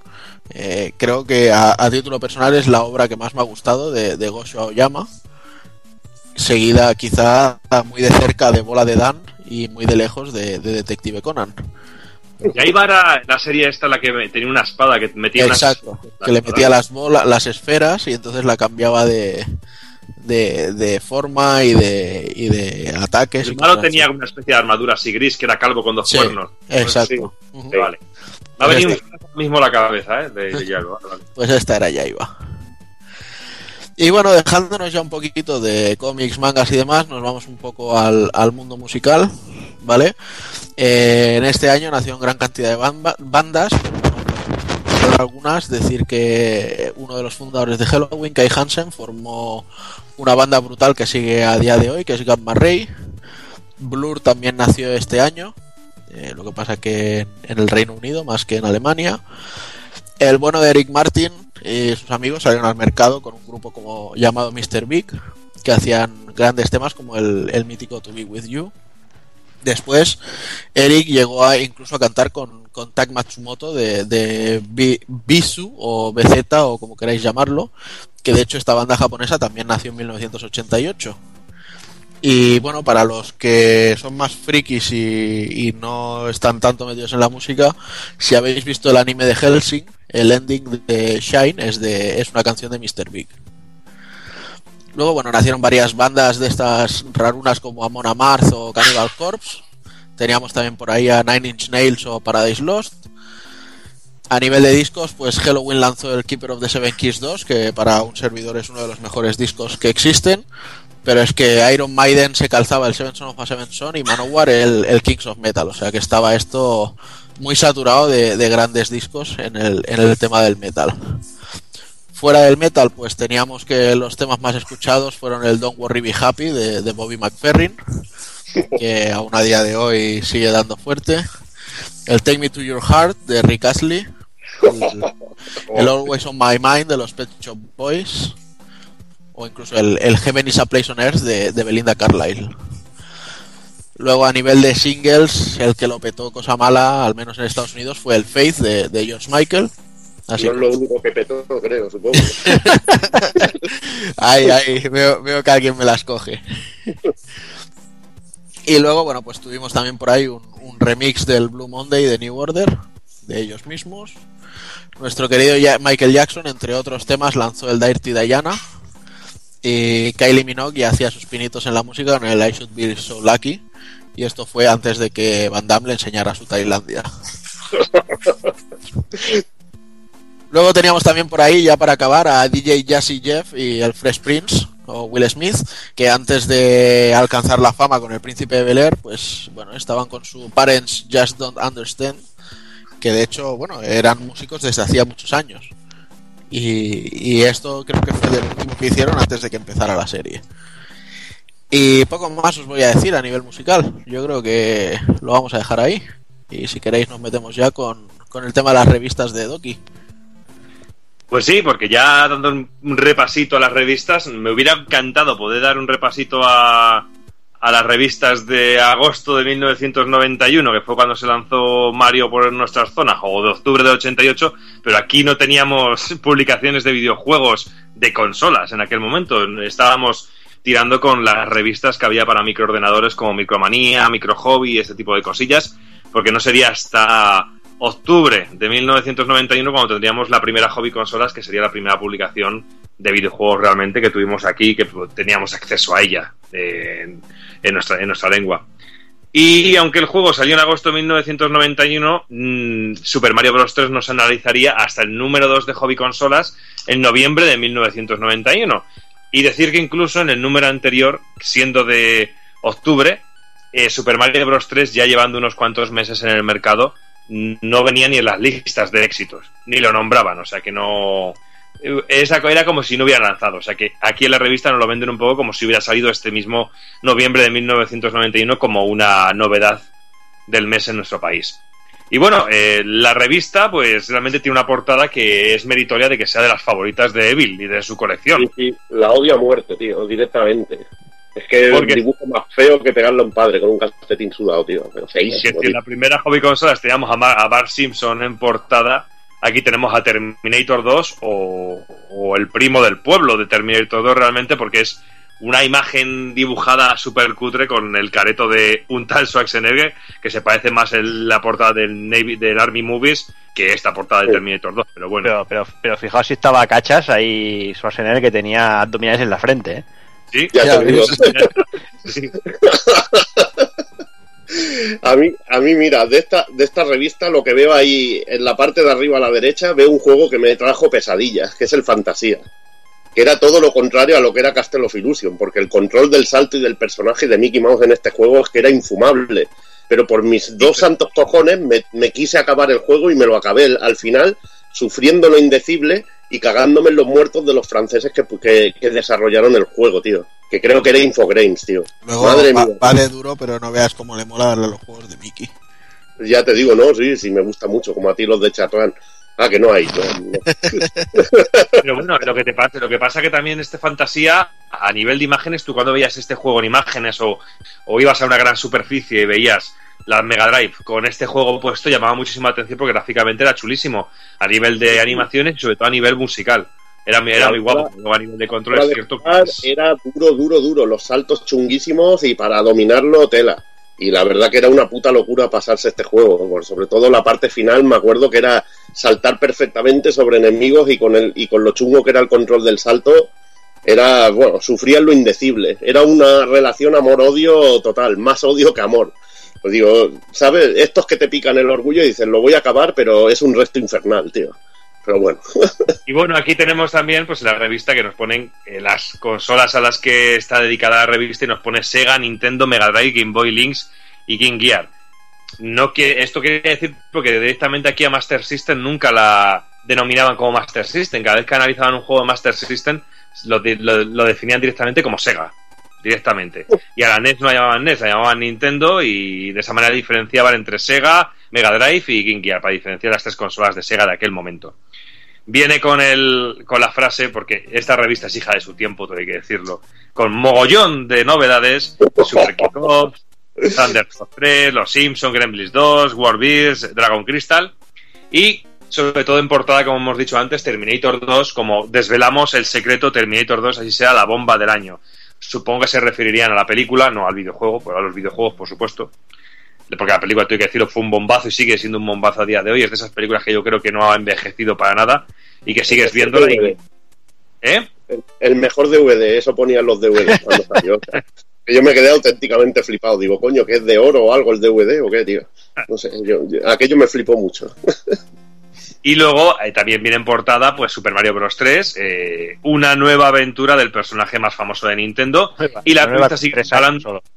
¿Cuál? Digo que una nueva aventura que hace tres años que ha salido. Ahí está, más o menos. Y el mega concurso eh, de, una, de, de mil Game Boys, que yo todavía no conozco a nadie que le tocara una Game Boy en aquel momento. Pero Sí, bueno, de, de hecho, estas cosas se podría intentar buscar. Pues se supone que los concursos son sobre eh, ante notario en todo este tipo de publicaciones. ¿Se podría llegar a buscar un notar eh, dónde se hizo este concurso? Para ver si realmente sortearon mil Game Boys. Que la verdad la cifra es una locura. Se busca, Y bueno, si hay algún notario que nos esté escuchando, ¿no? Que se ponga en contacto con, con el Pool Podcast. Doy fe. Y bueno, y ya abriendo la revista, pues eh, vienen cosas curiosas, como vienen las primeras imágenes de Super Nintendo. Eh, la llaman la Nintendo que vendrá y pues viene una imagen de lo que es Super Famicom con el Final Fight metido dentro. Y con dos mandos conectados, ¿eh? Ahí, Y con en primera plana. Ahí, ahí está. Y nos habla un poquito de la consola, lo que será, nos dan algún tipo de datos sobre, sobre la máquina y un poquito pues ya poniendo los dientes largos a la gente. Luego tenemos un reportaje de Terminator 2, eh, que es una avanzadilla de lo que será la película, con algunos, bocetos de, las máquinas que vemos en la película, y las imágenes en primicia de los respectivos juegos, tanto para NES como para, Game Boy. Que bueno, hay gente que defiende la versión esta de NES, pero bueno, es- yo es un juego que conocí a partir de un cartucho piratón, y uf, nunca me pude hacer con él y jamás pasé de la fase de las motos, todo hay que decirlo. Luego seguimos un poquito, como os he comentado antes, con hay un reportaje de fantasía para Mega Drive y también algunas imágenes de los juegos que había del Pato Donald, como el, el fantástico Quack Shock para Mega Drive, que es un juego que me encantaba. Y el, sobre todo, que yo jugué mucho a Quackshot, pero al que sobre todo jugué también es al otro, que lo jugué en Game Gear, la Game Gear de mi vecino, el maravilloso y que se llama del Donald Duck de Lucky Time Camper. A mí ese juego me, me encantaba, me volvía loco, que tenías que salvar a los tres sobrinos del pato Donald y cada uno tenía una especie de habilidad, alguna cosilla de esas, y era genial ese juego. Una auténtica gozada que si tenéis la oportunidad de probarlo en un emulador merece muchísimo la pena. Como hemos dicho, siguen sorteando las 1000 Game Boys, que os recordamos que si os ha tocado una Game Boy en estos momentos de la hobby consolas, estamos encantados de que, ven- de que, y decir que vengáis, no sé dónde vais a venir, si queréis venir a Valladolid, venid. Pero que nos mandéis un audio lo que queráis, porque estaremos encantados de haceros una entrevista a uno de esos ganadores, que yo no conozco a nadie. Y mira que ahora mismo con Facebook y con Twitter, alguien tendría que haber comentado alguna vez alguna cosa. Y tenemos un reportaje sobre el Simpsons de NES, que es el Bart versus Speed Mutant, en un juego que yo he sabido valorar con el paso del tiempo. Este juego yo lo jugué primero en Spectrum a partir de una demo que venía con la Micro Hobby y luego lo pude jugar alquilado en, en NES y luego pues hace un par de años eh, eh, Evil me lo consiguió de mano de, un, buen amigo que me, me lo trajo a un precio estupendísimo y es de esos juegos que he sabido valorar con el paso del tiempo sobre todo porque lo veo como una videoaventura y en aquel momento yo no entendía bien el concepto de videoaventura y nunca supe entender bien el juego, pero con el tiempo es de los juegos que he sabido valorar. Con, eh, entiendo que tiene muchas pegas y que puede ser muy jodido y muy estúpido para el gran público, pero yo creo que como videoaventura tiene muchas cosas positivas, aunque directamente eh, como juego de los Simpson eh, si tiene que ser como juego de franquicia de los Simpsons no me gusta y siempre me quedaré con el magnífico y maravilloso Los Simpsons de Konami para, para recreativa. Luego también tendremos un reportaje de Thunder Force 3 para Mega Drive, otro juegazo increíble que Este luego los es brutal, esto es brutal. El Thunder Force 3 de, para Mega Drive. Como me acuerdo también, este es, de unos, este es un juego que, que me salió gratis en el Carrefour, o sea, eh, pero bueno, mejor no contarlo eso, porque... Pero ya, ya prescrito, hombre, tranquilo. No, no, ¿Cómo? cuéntalo, yo quiero que lo cuentes. No sé, yo, yo es que llegué allí a de esto, cogí el juego y iba a pagarlo allí y me dijeron vete a caja y se ve que entendí vete a casa y me fui a casa y, y no pasó nada, ¿sabes? Por suerte, pero bueno. ¿Qué hijo de puta? Vete a casa, eh, el cartucho que buscáis. Con dos cojones. Hostia, tío. Me ha hecho mucha gracia. tío. Madre mía. Vaya, vaya, vaya tenemos-. Si es que somos Vaya, de- tenemos- vaya banda de chorizos que estamos hechos, madre mía. Ay. Entre dos y tenemos- y yo con los Carrefour, madre mía. El reportaje, el análisis del Strider para Master System. eh, como hemos dicho antes que Master System se hace referencia en total, continuamente durante bastante tiempo como Sega directamente. Y luego tenemos el análisis del Street of Race para Mega Drive, al que le dan un 90, muy justo, y le ponen como único punto negativo que no se puede jugar a tres jugadores. Bueno, vale. Pero lo curioso de este análisis, que yo veo que un 90 está de puta madre, tiene una buena puntuación, es el...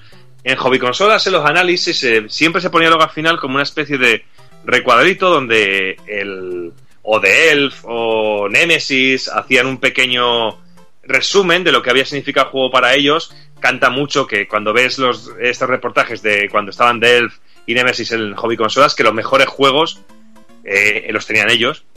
Pero en este caso eh, nos deja una pequeña nota del juego, el consolero enmascarado, y que me gustaría compartirla con todos vosotros para que ve, me digáis si entendéis realmente lo que quiere contar con el juego. Os leo. Lo encabeza como los mamporros siempre fueron divertidos. Y dice, si alguien dijo alguna vez que existen 8 millones de maneras de meter un cartucho, yo afirmo que con este juego existen al menos 3 con las que pasártelo bombas sin necesidad de tomar caramelos de eucalipto. Bien, Y es bien, que esas tres maneras, gráficos, sonido y jugabilidad, han sido cocteleadas de hábil manera hasta presentarnos un puñetazo en forma de juego con el que poder emular a un Steven Seagal de pacotilla en plena Quinta Avenida. Sus, agra- sus agradables gráficos dan paso a una música sensacional que de no estar enlatada en el cartucho parecería un LP de música discotequera para terminar presentándonos una jugabilidad del calibre 45 que te conduce inevitablemente a una acción sin límites. Su, su, su muy súper recomendable a puños y puñetas varias, usuarios de ojos morados y en general maquiavelos con rencores sin superar. No te lo pierdas. Me ha parecido maravilloso. Yo cuando he leído esto digo, esto es increíble. Yo saco una conclusión. Entiendo por qué firma como el consolero enmascarado. Porque, Yo no diría mi nombre con esta mierda. madre mía. Luego tenemos el análisis del juego en cuestión de Super Mario Bros. 3, que realmente es un análisis muy breve, son dos páginas, pero son todo imágenes y luego un texto que no supera las ocho líneas, realmente, de análisis del juego. Para luego llegar a unas conclusiones que a mí me han parecido bastante absurdas. El juego tiene un 93, vale, una puntuación alta para un juego de Mario. Oye, me parece de puta madre. Un- Dicen que lo bueno, lo divertido que es y lo malo que no haya una cuarta parte de momento. Pero luego no entiendo que, por ejemplo, a los gráficos de este juego le den un 75 y a la música un 72. Y Lo- eso es absolutamente. Lo que, yo no, lo que yo no entiendo es la media, o sea, Ya ves. 75, 72 y 95, la media 93. Es que la jugabilidad, lo otro no puntúa, solo puntúa la jugabilidad. Yo qui- quiero pensar que se equivocaron y, y le dieron al 7 en vez de al 9 en, en- en gráficos y en Claro. música. Sí. Yo Podría creo- ser porque si algo destaca, aparte de la, de la jugabilidad que es brutal en este Super Mario Bros. 3, el tema de, la- de los gráficos, este juego dejaba por suelo prácticamente todo lo que había en una, en, un- en una NES en aquel momento. Que estamos hablando del 88, del año 88. Que este juego es que es increíble a nivel, a nivel gráfico y también a nivel musical. Y bueno, luego en, en las tablas de... Perdona, Doc, y me vuelve loco lo de número de fases 8. Sí, bueno. Son los 8 mundos, pero es que de fases hay chorro mil, o sea, es que, es que es brutal, tío, brutal. Y dificultad te pone que no te preocupará lo más mínimo. Sí. Entiéndelo, Bueno, eso hasta no sé si, si mucho o poco. Que llegues a la puta a la puta fortaleza o la ristra de tanques y te cagues en la puta madre de- del diseñador, tío. Y luego es curioso, un poquito más adelante de la revista tenemos la, la lista de éxitos o, o los juegos más valorados o mejores juegos de, de la NES en aquel momento. Y vale, tenemos en el número uno a Super Mario Bros. 3, pero luego es increíble porque tenemos juegos como el Batman de NES, que es un juegazo, el Shadow Warriors, que es increíble, el Blue Shadow, el Tortugas Ninja, el Blade of Steel, o el Super Mario Bros. 2, pero por encima de Eh, todos... ¿Y el Spike V-Ball qué? Eh, no me trolees, ¿eh? Es verdad. Con los de. Con, con, con Billy Jimmy de Double Dragon, coño. Ahí estamos. Eh, es, por encima de todos ellos está el Bart vs. Space Mutant. Me parece, me parece increíble esta lista de éxitos y no entiendo. Porque el juego. Simplemente el Shadow Warrior, el Blue Shadow.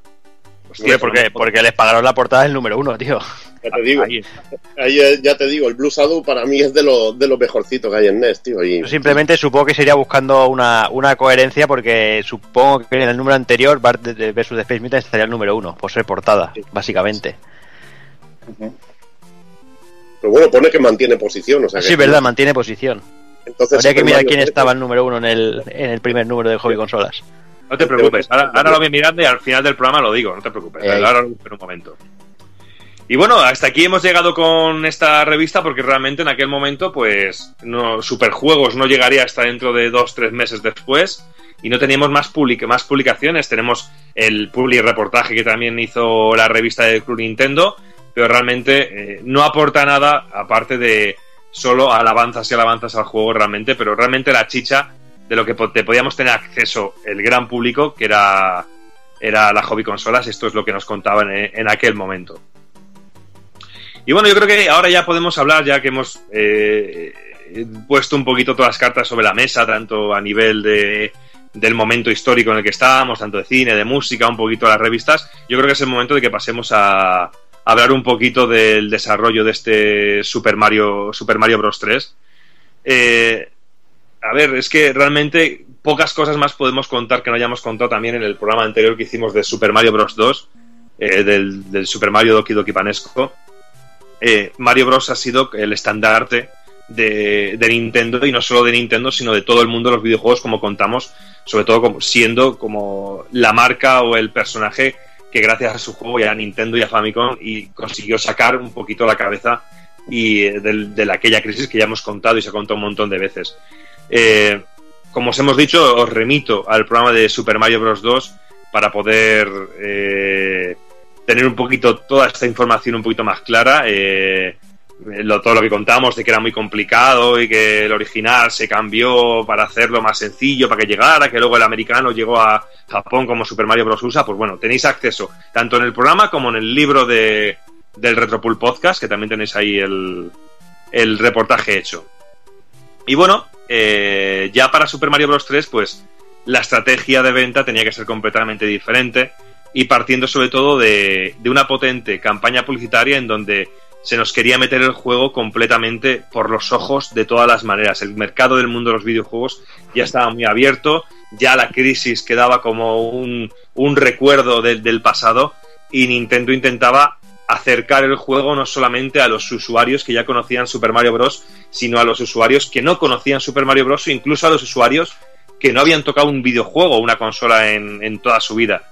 Y de esa manera pues empezaron a lanzar diferentes mensajes en forma de programas de televisión como fue el Super Mario Show, eh, aquel espacio que tenía mezcla de animación y mezcla de personajes reales con entrevistas a personajes como Cher, hay un capítulo en el que viene Cher, eh, capítulos en el que vienen, bueno, pues diferentes personajes haciendo entrevistas en, en- capítulos con un Mario y Luigi de carne y hueso, que hace poco nos dejó el actor que, que hacía de, de Mario, que también fue wrestler, creo, ¿no? Fue luchador de lucha libre, algo de eso.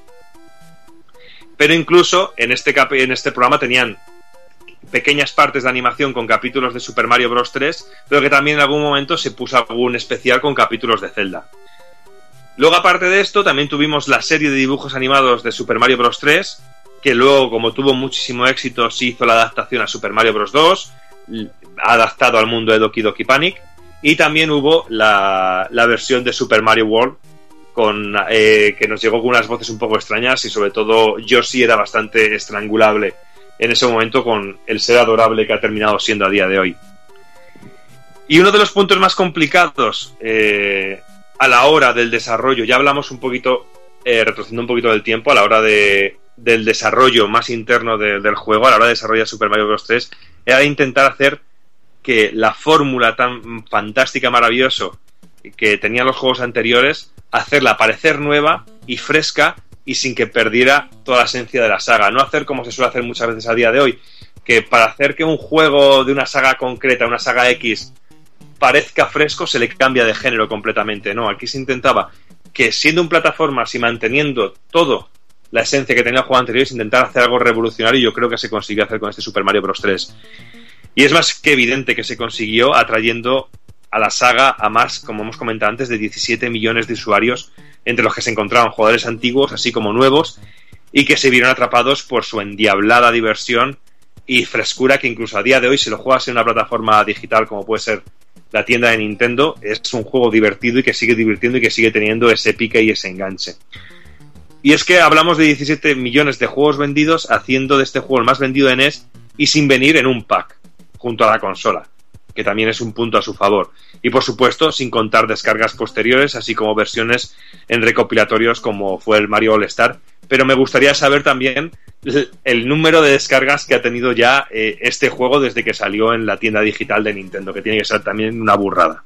Un millón creo que decían por ahí. Fíjate. E incluso ha sido considerado como uno de los mejores juegos de todos los tiempos en IGN e incluso IGN lo puso como número uno dentro del top de 100 juegos de, de todos los tiempos. Y es que la fórmula se retroalimentó y añadió cosas tan interesantes como un mapa que puede a día de hoy puede parecer una tontería, pero en aquel momento era súper vistoso y era súper curioso ver el mapa para movernos por los diferentes mundos y transformaciones, pudiendo ver a Mario como Castor, como Tanuki, como Rana disfrazado con un traje de hermano martillo, incluso dentro de una bota. Bueno, cosas que os contaremos un poquito más profundamente ahora cuando avancemos en la jugabilidad y en la estética del juego. Eh, pero el tema de la bota con, lo, eh, con, la que podíamos arrasar y movernos encima de los pinchos era genial, a mí me encantaba. Y sin olvidarnos de ese modo para dos jugadores y el minijuego incluido dentro de, del cartucho de, del Mario Bros. De, de, arcade, el clásico. Y bueno, el juego en sí tuvo un desarrollo bastante largo, de dos años, un desarrollo en el que el juego pasó por muchísimas fases y formas. Incluso se barajó la idea de un Mario Centauro, eh, que se terminó desechando por, por, el Mario Tanuki. Y como hemos eh, comentado anteriormente, el juego quería atraer no solo a un público que estaba familiarizado con Mario, sino a un público mucho más amplio. Y de esta manera encontramos eh, que el juego muchas veces es mucho más sencillo porque encontramos más monedas, más bonificaciones que, que en otros juegos. Incluso en el desarrollo de las versiones occidentales del título se impuso la, la condición de que, para hacerlo más sencillo, si un enemigo te golpea con un power-up, no te haces pequeño. Por ejemplo, si tienes eh, Mario con la flor o el Mario Tanuki, si te golpean en la versión japonesa te haces directamente pequeñito, te conviertes en Mario. Aquí si te golpean, en la versión eh, que nos llegó aquí, si te golpean ya eres, eres directamente Super Mario, con lo cual tienes un toque más. Esto que en principio puede parecer una tontería, no es una tontería, porque eso puede hacer que la diferencia de que un nivel sea muy difícil a que sea completamente desquiciante, como el nivel que nos comentaba antes Seville de los cañones y los barcos. Y bueno, los gráficos del juego fueron creados mediante una máquina especial a la que se le denominó como generador de caracteres diseño asistido por ordenador, e incluso el cartucho cuenta, como comentaremos un poquito más adelante, más profundamente, con un chip muy especial que se llamaba MMC3, que potenciaba las capacidades de la NES. Eh, algo que no, no, era exclusivo de este Super Mario Bros. 3. Eh, teníamos otros juegos de Konami como el Castlevania 3 que también incluían chips especiales que llegaron aquí. Eh, aquí fue una pena que la versión que llegó de Castlevania 3 no traía ese chip y se veía muy capado, tanto en gráficos como en música. Una auténtica lástima. O sea que si ese Castlevania 3 os podéis hacer con el japonés, daríais un acierto porque la diferencia es notable. Y el problema que venía con este chip es que en cierto momento empezó, empezó, a escasear y esta fue una de las razones del retraso del juego al mercado estadounidense. Y este contratiempo presentó una oportunidad a, Nintendo en 1989 eh, de poder buscar otra forma de comercializar el juego y vender y hipear a la gente. Bueno, hipear, eh, hipear es un concepto de ahora, pero mantener a la gente caliente y que estuviera atenta al juego. Y fue mediante el cine, gracias a la mano de Tom Pollack, eh, de la Universal, el cual la Nintendo, justo cuando veían que iban a tener problemas de distribución por culpa del chip, eh, Tom Pollack pidió los derechos a Nintendo de los juegos para una nueva película a la que todo se centraría en una competición de videojuegos y Nintendo cedió los derechos viendo de esta manera la oportunidad de oro para poder meter por los ojos al gran público Super Mario Bros. 3. Porque todavía Tom Pollack no era consciente ni conocía la existencia de este Super Mario Bros. 3 y Nintendo eh, decidió ceder los derechos de, los juegos, que ahora comentaremos algunos de los juegos que entran dentro de esta película, metiendo eh, con la condición de que se metiera este Super Mario Bros. 3 como gran remate final, que realmente es lo que ocurre en la película que comentaremos ahora, que aparece Super Mario Bros. 3 como la gran novedad. ¿Y qué película es esta? Pues es The Wizard, eh, el campeón del videojuego, o como esa película que de vez en cuando una tarde de sábado te ponen en la primera, que aparece de vez en cuando por ahí y que yo recuerdo de pillar siempre cuando era un crío en la tele eh, empezada. Y yo en aquella época todo lo que tenía que ver con videojuegos intentaba devorarlo. Yo veía cualquier personaje de una serie, Farmacia de Guardia, o El Príncipe de Bel Air, o en las típicas series americanas como el Steve Urkel o estas que siempre aparecía una NES. Todos tenían una NES. Cuando hablaban de consolas aparecía una NES. Pues yo me dejaba las vísceras para, o, o miraba casi por detrás de la tele para ver a qué coño estaban jugando, porque no teníamos la suerte que tenemos ahora de tener un YouTube para poder vídeos y ver todo. En aquel momento no teníamos absolutamente nada y teníamos información a contagotas y las revistas, yo hasta la mía, las páginas de las revistas para poder ver las imágenes y, poder empaparme de todo eso. Pues esta película de Wizard quería hacer eso. Wizard, campeón del videojuego, eh, dirigida por el amigo Todd Holland, eh, que realmente fue la única película que dirigió.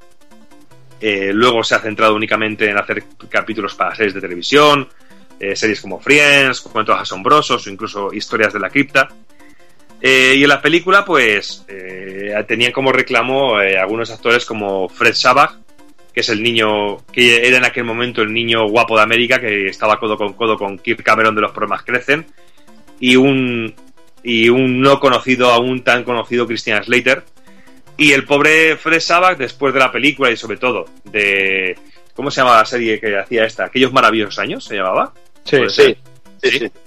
que después de la serie este, lo único que yo le he vuelto a ver hacer ha sido salir en Austin Powers 3 como el hombre de la verruga. Realmente, El topo. el topo, el del topo. se quedó en eso, fíjate, el, el niño guapo de América se quedó en eso. Bueno, tuvo una adolescencia algo extraña, se quedó muy feo ese chaval, no sé qué le pasó.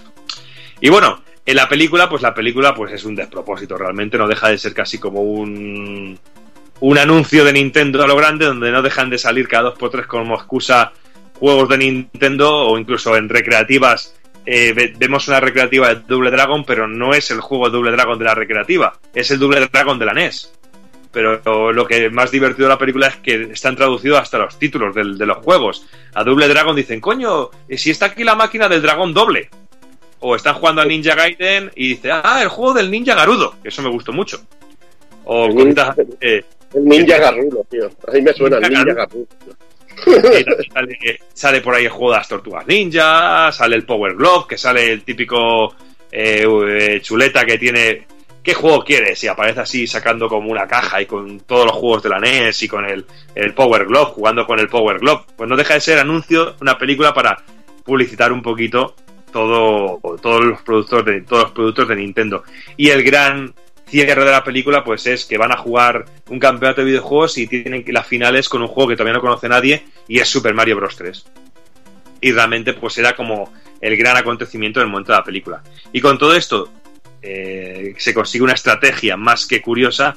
El juego fue un rotundo éxito y es que el juego eh, a día de hoy es el juego más vendido de NES y por separado eh, y todo un récord ya que en 1993 el juego pues había vendido una barbaridad como hemos comentado antes. Y en el año 2008 fue el juego fue incluido en el libro Guinness de los récords como el juego más vendido de la historia en donde eh, se cuantificó con, una, con un total de unas 18, 17, 18 millones de copias que es increíble.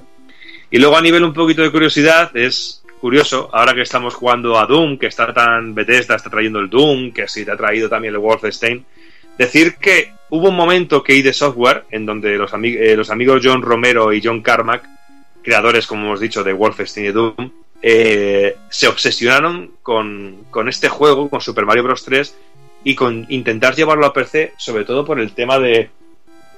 por el tema de las. De, de las físicas del juego, que no había ningún juego de, de PC que tuviera unas físicas tan cojonudas como las que tenía el Super Mario Bros. 3.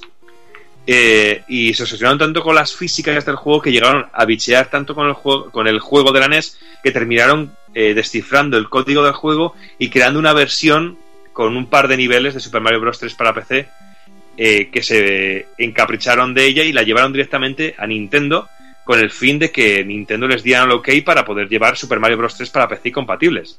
Pero como es evidente y más en el momento, si hubiera sido ahora que igual diferentes serían las cosas, Nintendo dijo directamente que no. Eh, también yo te digo que sería curioso ver a día de hoy cómo sería un Mario por John Carmack. También me haría gracia verlo. Y bueno, eh, todo este material, pues yo, eh, Carmack y Romero lo aprovecharon, no lo tiraron a la basura. Y con todo este batiburrillo y con todos estos niveles de la técnica de Super Mario Bros. 3, pues crearon un juego, entre comillas, llamado Dangerous Dave, que era una total y absoluta violación de los derechos de Nintendo, porque era casi el Mario con, con el sprite del, eh, de Dave, de- del juego. Eh, vendieron un huevazo y todo esto terminaron evolucionando y convirtiéndolo en lo que sería un clásico de las plataformas de PC y compatibles, que era el Commander, eh, Commander King, que tiene dos partes, como Commander King 1 y Commander King 2.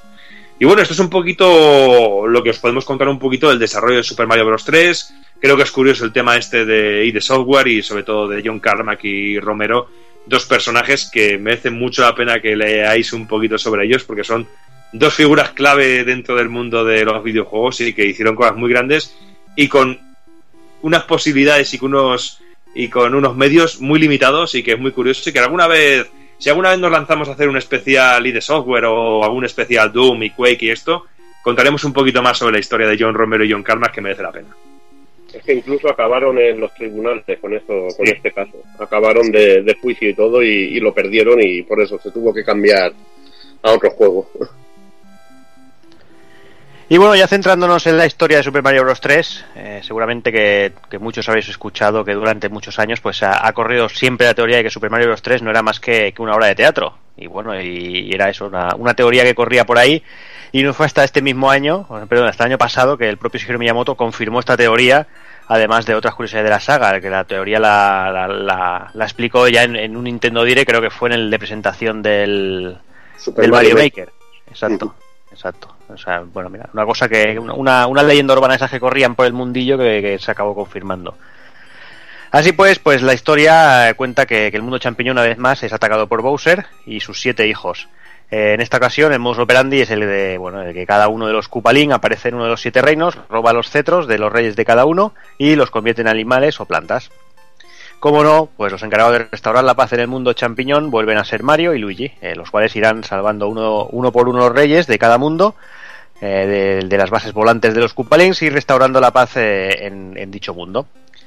Y eso, una vez con el mundo en paz, y eh, ojo que aquí viene un spoiler, es cuando reciben una carta de Bowser en la que les cuenta, cómo no, que ha secuestrado a Peach y que bueno, que queda otro, otro mundo para, bueno, otras fases, para, para, para rescatar a, a la princesita de turno. Sí, es, la princesa no está en este castillo, pero bueno, Sí, lo- eh, es lo, lo mismo de siempre, pero funciona, funciona de puta madre. Decir que Super Mario 3 sigue las premisas de, de sus antecesores y como juego de plata, de- bueno, en sí como juego de plataforma se juega de la misma manera, un botón para saltar, en, en esta ocasión el botón de correr que tiene una barra de, de, de energía que se va llenando y a tope me, me hace siempre me ha hecho mucha gracia esa animación, me recordaba a la Arale de Doctor El cuando corría a tope y, y me molaba muchísimo. Y bueno, eh, decir que muchas de las cosas que aporta este juego se convertirán en, en base para otros juegos que saldrían después de la saga y muchos elementos se cogerían para un juego. Este elemento de aquí lo cogemos, este traje, esta, este tipo de diseño y es un juego de aquellos que de aquellos que bueno que, que sienta un precedente y que luego va y que influye de una manera bastante bestia en lo que es el, el desarrollo de, de la saga Super Mario a posteriori. El principal añadido que ya ha comentado Doki y la gran novedad de esta tercera entrega es el mapa. Algo que, que se haría ya una costumbre en posteriores entregas de- del juego al estilo clásico y que en este caso a mí me recuerda mucho, por ejemplo, a un juego que salió un poquito antes de Capcom, el Bionic Commando para NES, que tenía un mapa muy similar. Eh, en este caso no había tantos mundos, había un mapa general, no eran ocho mapas distintos con, con sus fases, sus enemigos y todo, pero funcionaba de una manera similar. Podías ir a las fases y había incluso algunos comandos, había como, comandos y esto que iban por el, por el mapa, te podías topar con ellos y entrabas en una fase especial. Muy parecido a, a los hermanos Martillo, a los duelos que te salía con, con los hermanos Martillo, los del Boomerang en, en el Super Mario 3. También de este tipo podemos recordar el, mapa de- del Área 88, del buen escuadrón de Super, que era, también bastante similar a esto y había algunas fases que, aparecían que aparecían en el mapa de, de manera aleatoria, que eran también como, como extra. Y la verdad que muy, muy interesante lo del mapa y lo dicho, que se hizo sobre todo se hizo sobre todo algo indispensable en los juegos de corte clásico de la saga. Es que eso de que, Además- de que sí. lo que aparecen, por ejemplo, los hermanos Martillo, es que eso está muy chulo porque cada partida sale diferente por esa especie de variable aleatoria que le pusieron al juego, de decir, pues cuando a- pierdes en un nivel o acabas un nivel, se mueven aleatoriamente hacia arriba o hacia abajo, ¿no? Y cambiaba siempre, estaba muy chulo, los mapas estaban vivos, o sea, era casi como un elemento rolero muy pequeñito. No sé si me explico, está- estaba muy chulo. Es como que la victoria o la derrota, pues cambiaba los, los eventos de, de fuera. Y, y eso siempre mola, tío. Además También, que interactuabas con el mapa. También los sprites de los personajes al moverse por el mapa, del sprite de Mario, que por ejemplo que si tenías a Mario Tanuki, pues no salía el Mario normal, salía el Mario con las orejitas que se le veía las orejas del Tanuki, si era Mario pequeñito se veía el Mario pequeñito, y lo que dices, cada mundo con la estética que tenía el mundo, sea un mundo de fuego, de hielo, de agua, pues tenía esa estética el mapa, ¿sabes? Que es algo que incluso a día de hoy cuando tú ves, pones, yo estos días que estoy jugando a Super Mario Bros. 3, a día de hoy sigue llamando la atención el juego y, su- y se sigue viendo súper chulo y súper bonito.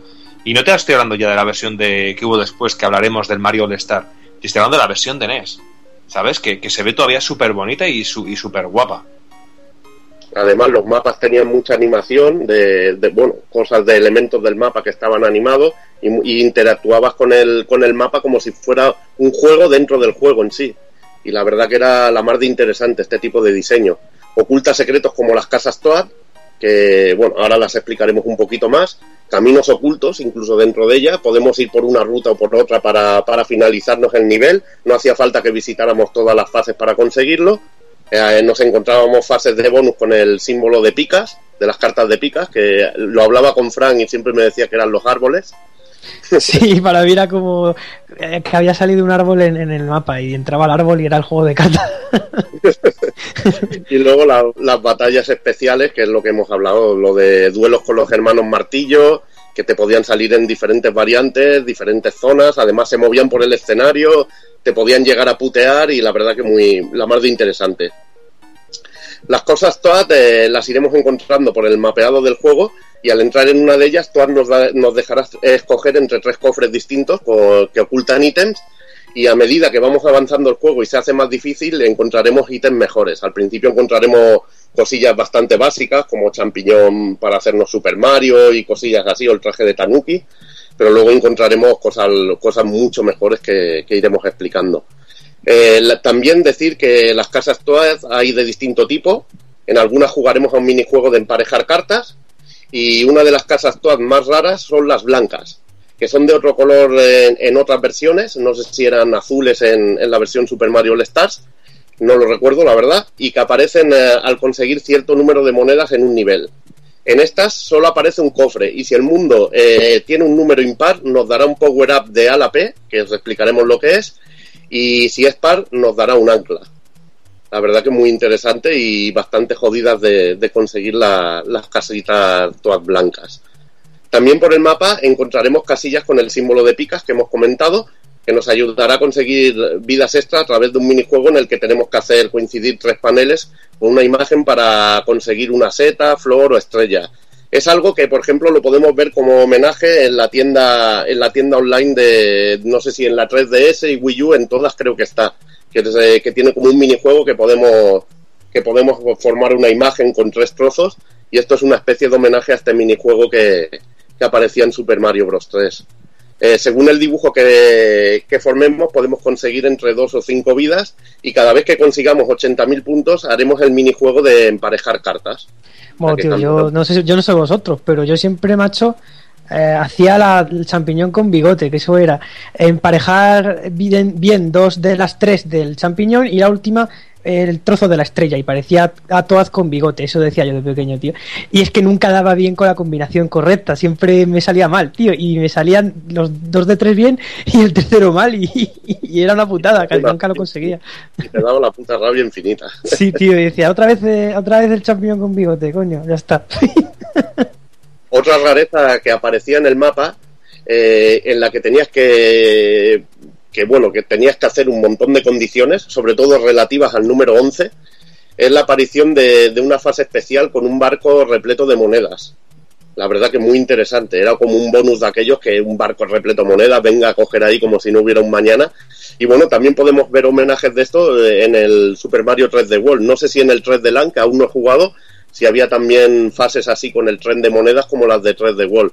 Pero es un poco homenaje a esto que pasaba en Super Mario Bros. 3, que era lo del barco llenito de monedas. Además, Eso- creo que incluso. Sí, sí, Es- dime. Eso. Evil, tío, eh, tiene detrás una ecuación bien jodida, ¿eh? Para que, para que aparezcan. De hecho, es una, es una movida que implica que tengamos que tener un número determinado en el tiempo restante de la fase. Dependiendo también de la puntuación que tuviéramos, tenía que ser múltiplo de 11 y una serie de cosas bastante extrañas. Y, y además que el tiempo restante de la fase tenía que ser un número par y no sé, unas cosas bastante curiosas. Y si teníamos la inmensa suerte de que eso ocurría, eh, un- uno de los hermanos martillo se convertía en el barco. Pero si no había hermanos martillo, ya no podía pasar. Eso hay que decirlo. O sea, era casi improbable. Yo recuerdo nada más que me pasó una vez de, de pequeño. Solamente conseguí el barco de monedas una vez en toda mi vida. Imagínate claro, lo flipado que te deja. Ver sí, eso porque de, fue "No, como, que ¿qué, diablos es esto? Claro, dices, ¿y esto qué es? ¿Y Y esto qué es? claro, ¿cómo le dices tú a tus amigos, oye, me he metido en un barco de, mo- de monedas? ¿Dónde te van a creer? Oye, ¿cómo te has metido? ¿Y qué les dices? Pues yo qué sé. Claro. que se ha salido ahí y me ha salido, sí. Es que re- realmente, No. ¿quién sabía esto de los múltiplos? Esto no lo sabía ni Dios. Entonces, eh, totalmente aleatorio. Luego ya con el tiempo nos hemos dado cuenta de cómo se saca. Aún así, es una fricada enorme, ¿eh? Y jodidísimo, y jodidísimo Yo no recuerdo, de hecho, Konami metió en, en el Gradius 3 de Super Nintendo una movida así para los bonus secretos también. O sea, Sí. esto, esto son movidas de programadores que intentaban jugar a ser Dios. Intentaban Sí, jugar a ser Dios, o sea, condiciones que solo ellos conocían. Claro. Putearte y sorprenderte. Sí, a la vez, pero claro, luego lo, luego, luego lo razonas y dices, coño, esto es una fricada para ti tus amigos, para ti tus colegas. Aparte de, de los power-ups clásicos y, nuevos de uso directo en las fases de plataforma, también hay ítems específicos que podemos usar en la zona del mapa. Lo que hemos dicho que es un minijuego o un juego dentro de otro juego. Y como el eh, y entre ellos tenemos un martillo que podemos romper piedras que bloquean caminos secretos o el ancla que hará que el barco volador de, de- bueno o lo que es la fortaleza voladora de nuestro enemigo no se mueva en el mapa si fallamos al completar esta fase. Eso la verdad que era un poco puteante. Y, por ejemplo, en el mundo de las tuberías es bastante interesante tener el ancla porque si falla la cagada es, es bastante demencial ir persiguiendo el barquito entre las islas conectadas por tubos. También es muy útil la caja de música que duerme a los hermanos Martillo y nos hace la vida bastante más fácil en estos enfrentamientos. Una nube que nos permite saltarnos una fase, pero eso no significa que el nivel quede completado. O sea que si volvemos a pasar por encima habrá que finalizar la fase. Luego tendríamos la bola mágica que nos permite atravesar puertas cerradas en el mapa y la conseguimos al eliminar los boom boom en, en las mini fortalezas. Y sin duda uno de los objetos más valiosos es la flauta. Un ítem, o bueno, la flauta o silbato, pero bueno, yo lo Para llamo mí, la flauta. para mí, tío, os vais a descojonar, para mí eso era el semáforo, tío. Es que de pequeño me pare- te lo juro, me parecía un semáforo, tío. Es- Esto lo comenté yo en el, en el podcast de, de Retroalba, que también hablaron del Mario 3, donde estuve yo. Y lo comenté y se despollaron, tío. Y es verdad, es que me parece un jodido semáforo, tío. Para mí no es la flauta, es el semáforo. Toda mi vida será semáforo, tío. un ítem que se usa en el mapa y nos permite entrar en la zona de teletransporte y saltarnos varios mundos de golpe. Según donde lo usemos, tendremos acceso a unos mundos u otros. Esto era una cosa que hablaba yo que hablaba yo con Jordi que decíamos, hostia, eh, yo no recuerdo que el Super Mario 3 tuviera, tuviera passwords. Bueno, tenía flauta para poder completarte el juego eh, en, un, en un tiempo más o menos accesible y no que tuvieras que tener la consola completando todo tres o cuatro horas encendida. La verdad, una puta locura. Si De hecho, tuvieras- yo no, yo no sé si lo he soñado, pero alguna vez que usabas la flauta en algún mundo, no sé si te mandaba a una fila atrás, a lo mejor. No sé si la flauta era capaz de mandarte a mundos hacia atrás, no sé si me explico. O sea que si la invocas en el mundo 5, a lo mejor eh, te manda del 1 al 3, porque os acordáis que estaban ordenadas por filas. eh, eh, cuando tú primeros te mandaba la segunda sección, pero lo bueno Claro. es que si usabas, si usabas la flauta dentro del dentro de lo que es el mundo de tuberías de conexión, el Warzone de que, que te salía usando una flauta, usando ibas una al 8 segunda flauta, ibas directamente al último mundo. O sea que Claro. te ahorrabas bastante bastante historia. Lo que yo no sé es si la invocas en- del mundo 4 al 6, del 4 al 6, yo no sé si te manda otra vez del 4, a la fila del 4 al 6 o del 1 al 3 o directamente al 8. Yo es que eso no me acuerdo concretamente, pero, te mandaba al 8 directamente. pero claro, eh, yo creo que no había manera de ir al mundo 8 si no tenías dos flautas. Al menos así lo entiendo yo. Ahí está, incluso, bueno, hay una tercera y tú sabes que en la versión japonesa hay una cuarta. Hay una cuarta, sí. Eh, a modo de bug, ¿no? Que se consigue. Sí, no, no recuerdo ahora, es que mm, no sé qué fase era, pero sí, haciendo un bug específico solamente en la versión de Nest eh, Japo, ¿vale?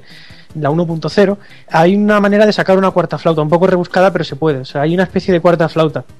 Pero vamos, eso es una curiosidad, quiero decir, eh, las flautas siempre serán tres, ¿no? Que es el, el clásico secreto. Yo, por ejemplo, de pequeño solo encontraba dos. La, o sea, yo me sabía dónde estaba eh, la de la fortaleza del primer mundo y la del desierto de romper una piedra, pero yo no sabía que había una flauta agachándote, creo que era la fase 1.3 o 1.4, agachándote detrás de un bloque blanco. Pasabas por detrás del escenario, no Sí, sé si os acordáis. sí, yo eso no me lo podía ni imaginar, tío, eso era abstracto que te cagas, pero los- las otras dos flautas sí me las sabía. Y esa fue la que descubrí gracias a internet, que fue como, wow, qué cosa. Que es que eso de, de agacharse detrás del cubo blanco Sí. era retorcido de cojones también, ¿eh? De hecho, lo, lo puedes hacer, eh, para curiosidad, en un mundo más adelante, no sé si el 4 o el 5, solamente hay un nivel con un blo- bloque blanco más. El resto de niveles ya no tienen bloques blancos. Y si te agachas ahí detrás, no pasa absolutamente nada. O sea, te, te caes detrás del escenario, pero no llegas a ninguna parte especial. De hecho, te dañan los malos y todo. O sea. que lo de los bloques blancos se hizo, yo creo que exclusivamente para ese nivel. Es una especie de secreto para esa fase. Pero programaron que todos los bloques blancos hiciesen eso. ¿Qué pasa? Que solo hay dos bloques blancos en todo el juego, dos o tres, no creo que haya más. Es curioso. Una locura. En cuanto a las fases de acción, tenemos los movimientos clásicos que hemos dicho, con un botón para correr y el clásico saltos. Y en el menú del mapa, un, eh, un botón servirá para seleccionar un nivel o ítem y otro para abrir el menú de ítems, que podíamos almacenar hasta 28. Luego lo comentaré también. Una de las novedades es que podemos bueno, almacenar ítem para poder usarlo y retornan los clásicos power-ups como la seta para convertirnos en Super Mario, la flor para hacernos el Mario de fuego o la estrella que nos hace invencibles. Y bueno, también nos cambia la animación del salto cuando, cuando llevamos la estrella. Te recuerdo que hay un nivel muy chulo en que está todo lleno de pinchos y tenemos que, que, bueno, de plantas de aquellas carnívoras negras, de aquellas que yo llamo las castañuelas, son muy hijas de puta, y, tenías que ir cogiendo estrellas eh, sin que no se te acabara la, inven- la invencibilidad y ir avanzando gracias a eso. Y la Pues verdad que era muy interesante. Ese concepto, tío, lo han reciclado un montón en Mario Maker. Los niveles de la gente tienen mucho eso. Eso de caminitos para usar la estrella y que no se te gaste, ¿sabes? Eso ha dado mucho juego, tío. Es muy original. pues estos había un nivelico así muy en el Super Mario Bros. 3. Eh, lo bueno, bueno, eh, que hay, hay muchos añadidos en este aspecto, ya ha comentado alguno Doki también, eh, y también muy importante es la barra de correr que tenemos en el marcador, ya que al correr durante un rato se llenará y veremos a Mario correr a toda hostia, y esto nos permite realizar algunas acciones especiales para, para según qué trajes. La super hoja es un nuevo objeto que nos transformará en parte en un mapache. Podemos girar a, eh, bueno, un raccoon, como diríamos. Podemos girar la cola para atacar a los enemigos y volar durante un periodo de tiempo al estar la barra, la barra de correr llena. Es muy parecido a lo que luego aparecería en el Super Mario World, el ítem de la. lo- que sería usar la capa en el, en el Super Mario World. La verdad que muy, muy interesante. Muy interesante. Esta habilidad. Luego tendríamos el traje de mapache completo, el, tanu- el traje de Tanuki completo que transforma a Mario en- en- enteramente en este animal. Y aparte de las habilidades de, de la super hoja, nos permite transformarnos en estatua de piedra. Y bueno, eh, lo podemos usar incluso tras un salto para poder atacar a los, a los enemigos. La verdad que era una habilidad bastante cachonda, lo de transformarnos en, en estatua. Luego teníamos uno de los mejores ítems, que es el ala P, que es una, ala, una especie de, de ala con una P en medio, de power up así, y nos da las mismas habilidades que la super hoja, pero con la particularidad de que la barra de correr siempre está llena y podemos volar de una manera indefinida. O sea, eh, la verdad que es un ítem súper útil y que nos permite hacer, nos permite llegar a zonas inaccesibles que en un principio del mapeado y que bueno, es uno de los que más se usa sobre todo para hacer algún que otro book. Ese ese ítem, la verdad es que es el típico ítem de ayuda para principiantes. Yo creo que es un poco el germen de lo que hoy es en día eh, la superguía que han incluido Nintendo en muchos juegos, que es esa especie de ítem que te hace jodidamente cheto al personaje. Yo creo que aquí está el germen de esa superguía, ese ala P, que es un ítem totalmente anormal, es un ítem mm, joder que rompe el juego. Yo intentaba no usarlo, de hecho, porque se hacía demasiado sencillo, ¿no? Para explorar está bien, pero es que es un ítem bastante exagerado en, en cuanto a, lo que podía hacer, ¿no? Y, Y yo qué sé, eso sí, a cambio era complicado de sacar. De hecho, creo que uno de los reyes del mundo te daba una LP o algo así, pero no había muchos más. Tenías que sacarlos de las casas blancas y, y tal. Era porque no, casi, a las PES casi no había en el juego, que yo recuerdo. Luego estaría el traje de rana, que es uno de los más graciosetes, que nos permite nadar con libertad, pero limita bastante los movimientos en tierra. Pero bueno, nos, da también una gran habilidad de salto. A mí, la verdad, me hacía mucha gracia el traje de rana. Y uno de los trajes también más curiosos es el traje de Mario Martillo, que nos da las habilidades de, este tipo de enemigos.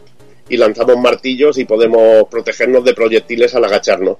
Curiosamente, con este traje no podemos deslizarnos por pendientes. Esto a mí me hizo mucha gracia. Lo vi en un vídeo, no me acuerdo de quién, era alguien famosete así, pero me hizo muchísima gracia. Eh, porque hay una animación hecha por si pillamos el traje en una pendiente que ya estamos bajando. Pero luego, al acabarse esa animación, si intentamos deslizarnos en, en la pendiente que hay siguiente, vemos que nos convertimos en el caparazón y que no podemos deslizarnos. Y es muy curioso que se metiera la animación, pero que luego no se utilizara. La verdad que, muy, no sé, es una cosa que dice, joder, la han hecho y luego no, no la han usado. Muy rarísimo. Otro objeto muy raro y curioso, incluso solo aparece en una fase y la usaremos en una fase también, en, que, que ha comentado Doki, es la zapatilla Gumba, que se obtiene en el nivel 5-3 y nos permite saltar sobre todo bicho viviente aunque tenga pinchos. La verdad que es una puta locura. Esto la hubiera molado, la verdad, que se hubiera usado en más, en más fases y creo que también aparece en el Mario Maker. Lo de Sí. Y le, han, y le han puesto más, no solo una bota, también puedes estar en un tacón. Y, y, y además hace una animación metálica cuando estás sobre pinchos, o sea, está chulo. Le han puesto efectos de sonido nuevos, ¿no? A, a- a esa, a esa bota. La verdad que a nivel de diseño es que es una puta locura, que so- solo hay un nivel en que puedas llevar ese ítem. Lo hace tremendamente original, es que es- estos Yo una vez, te eh, el juego. Me aburría y puse un código GameShark para llevarme la bota a contra Bowser, tío, a ver qué pasaba, ¿sabes? Era muy gracioso, tío. Eh, es extraño, no sé, o sea, no sé si pasaba algo especial, creo que no, pero, pero era curioso, es que me, me gustaba llevarme la bota a otros niveles del juego, ¿no? Es- es- es- habría estado curioso que lo hubieran usado más. Yo creo que fue una idea pasajera, ¿no? Para un diseño es- específico de esa fase, parece ser, no sé. Tampoco faltan los clásicos bloques interrogantes que nos dan los ítems eh, o monedas, ahí que íbamos pegándole cabezazos. Y bueno, están los interruptores para convertir bloques en monedas y viceversa, que bueno, los usaremos para acceder a, a zonas secretas y, y revelar secretillos de esos que, que tanto nos gusta de- del, del Super Mario Bros. y que es la esencia de, de la saga en sí. Hay, hay una cosa curiosa, tío, que no se volvió a ver hasta, yo creo que New Super Mario Bros. Eh, el- no sé si el de Wii o el, o el de DS, lo de que había bloques que solo se podían, que se tenían que derretir con la flor de fuego en el mundo Sí. 6. Había monedas congeladas en una especie de bloques Sí. de hielo y solamente Y se podían liberar con la flor. Y eso Y ningún Mario más lo tendría hasta, vamos, hasta que hasta la época del siglo XXI prácticamente, ¿no? Y otro tipo de bloque curioso es el musical, que nos permite saltar muy alto y también nos da, nos puede dar acceso a algún otro, algún otro nivel o fases especiales. Eh, también hay bloques que se pueden coger como caparazones y los podemos usar como armas. Y bueno, una cosa que ya había comentado antes, que podemos llevar un máximo de 28 ítems a la vez y si superamos ese límite eh, se cambia el último ítem por el que hayamos cogido eh, por el que hayamos cogido nuevo. Al final de cada nivel también nos espera un ítem especial en un bloque, lo que llamaríamos un- unas cartas, y si conseguimos tres del mismo tipo nos haremos con vida extra. Creo que, que para conseguir la estrella, que era el que te daban cinco, tenías que ir a, a toda velocidad y cabecear el, el interruptor. Pero no Sí. sé si esto es cierto. Sí, sí, sí, yo, lo hacía siempre. Es que el contador de, de, de, digamos, de, ese exit se activa cuando estamos a cierta distancia del, final. Entonces, siempre empieza por la misma secuencia. Por lo tanto, si llevamos siempre la misma velocidad, siempre sale una estrella. Porque la secuencia empieza a, a- determinada distancia de- del final, ¿no?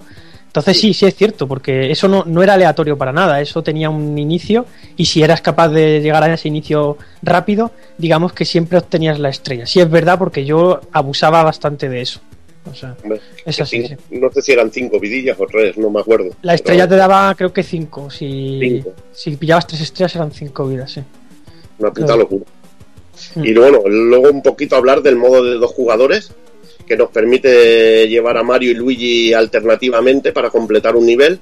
muy al estilo del primer Super Mario Bros. Y bueno, que si los hermanos coinciden en el mismo punto del mapa, se entran en un modo batalla que nos recordará al a la clásica recreativa de, de Mario Bros. de que bueno, que podíamos ver en, en los salones arcade. Yo me acuerdo de esta máquina, de haberla visto cuando era crío y la verdad que, que disfruté mucho y me dejó muy flipado, sobre todo lo de cabecear a, las tortugas. Hay 12 variantes y debemos conseguir 3 de las 5 monedas o que nuestro rival la palme y sobrevivir. El ganador de la batalla cogerá el siguiente turno aunque no le tocará. La verdad que esto hacía piques de aquellos legendarios. Los dos personajes aparecen en su forma pequeña, aunque tuvieran algún power-up en ese momento, se pierde y podemos usar el botón de correr y robar las cartas que obtiene al final de fase nuestro rival para conseguir vidas. Eh, bueno, la verdad que, una putísima una putísima locura de modo. Eh, creo que en el Mario All Star esto está, bueno, es lo que digo, en el Mario All Star está separado del, del juego principal en sí y aquí lo podíamos jugar de esta manera. La verdad que una, una locura y, un modo genial. Una vez puestos en marcha, en nuestra misión de liberar a, a los reyes de los distintos mundos para conseguir sus varitas mágicas, iremos visitando varias fases. Vamos a comentar un poquito por encima lo que son todos los mundos que iremos encontrando en Super Mario Bros. 3 y si os acordáis de alguna locura que veáis, pues comentamos algo. El mundo 1 sería Grassland, que es el típico, típico mundo así de, de, principio de, Mario Bros, típico de, de, bueno, lo que diríamos la típica primera fase de Super Mario. Y en este primer mundo nos enfrentamos a la Ricupa, que se ha convertido, que ha convertido al rey en un perro o cobras de Super Mario Bros. 2 en el, en el remake. Aunque si nos fijamos en el perro nos recuerda, nos recuerda a cierto personaje de un juego llamado Dukhan, que es el perrete de Dukhan para mí, lo que se ve allí sobre todo. Y en este mundo nos enfrentaremos a clásicos enemigos de la saga como Goombas o los Koopa Troopas. La verdad que es una buena fase de introducción a lo que nos vamos a encontrar el juego. Y bueno, buen nivel. En el mundo 2 nos encontraríamos Desertland, un mundo que combina las fases desérticas con pirámides. Esto, por ejemplo, las pirámides las veríamos también, es, es un aspecto muy recurrente de la, de la saga Super Mario. Y recuerdo sobre todo de pirámides el Super Mario Land 1 de la, de la Game Boy clásica. Y bueno, en esta el rey es atacado por Morton Koopa Jr., que lo transforma en, en araña, y Hoopster eh, de Super Mario Bros. 2 en el, en el remake. Los tipos de enemigos que encontramos en esta fase son clásicos de las fases desérticas, destacando el sol cabreado, que lo llamaba yo así. El Sí, puto el sol, sol. este que te persigue por un patrón, pero auténticamente de locos. O sea, giraba en el aire y se tiraba por ti. No, así muy. Y además Ya. era ba- bastante aleatorio el cabrón. Te lo, te lo podías fundir con una estrella, claro, pero es que era, eso era complicado. Y, y estaba el huracán de arena, que a mí me costó averiguar cómo mierda saltar por encima, o sea, que te echaba para atrás. Un- Una especie de torbellino de arena que luego me tiran en el Mario 64 también. Eh, o sea, pero aquí jodía más porque tenías que saltarlo por encima, ¿no? Entonces era complicaete. Y eso sí, si ibas con la máxima velocidad, pues lo saltabas, ¿no? Pero estaba el sol tocando las narices. ¿sabes? Y nada, de este mundo destacar el, el- el secreto que hay arriba a la derecha, ¿no? Eso es mítico. Yo creo que. Yo por lo menos lo descubrí por mí mismo. No sé si vosotros os hicisteis alguna vez a la idea de la, de la flauta que hay en este mundo. No sé si, si la llegasteis a pillar. Yo la verdad que no me acuerdo de dónde están las flautas ahora Pues mismo. mira, aquí estamos viendo la foto. A la derecha del cuarto nivel se ve que hay una roca que tapa un camino hacia una casa Toad. Pues ahí metías tu. Pero es que lo que hacían los, ca- los cabrones lo hicieron de manera que eso estaba tapado, esa parte derecha, estaba tapada por el scroll de- del propio mapa. Entonces era un poco imaginativo tener que usar ahí un martillo en esa piedra. Yo lo- no sé por qué lo vi esa piedra y le di a acabar y, y encontré ese secreto. Y ahí había la única variante de todo el juego que son los, los hermanos martillo de fuego Sí, que, se- que estaban hechos con un sprite rojo en vez de verde, o como fuera en la NES, es que no recuerdo el color ahí. Pero bueno, Claro. esos, esos bichos, no sé si eran mancos, no sé, te, te tiraban bolas de fuego. Y, y la recompensa por matarlos era una flauta. Y por eso hay un 3 dibujado como con agua. Yo creo que ese es el 3 que se refiere a la tercera flauta. No sé si tiene algo Sí. que ver remotamente, No, pero Yo me acuerdo, yo me acuerdo, bueno, de que la flauta se pillaba, a ver, no me acordaba de que era el secreto, de lo que se pillaba liquidando unos, unos hermanos de estos, hermanos martillos. Justo están yo. ahí escondidos en ese segmento del mapa y solamente se puede llegar ahí con un martillo y un poco de imaginación, ¿no? Pero aún así me parecía más probable eso que lo otro que he comentado del bloque blanco. Sí, lo del bloque blanco, tío. Será rebuscado que te cagas. sí.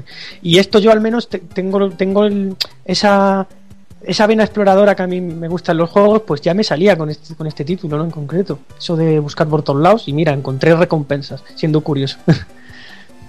Luego tendríamos el mundo 3, Waterland, clásico mundo acuático, en el que Wendy ocupa, convierte al rey en capa, eh, que el animal mitológico japo, y Dino Rino de Super Mario World eh, en el remake.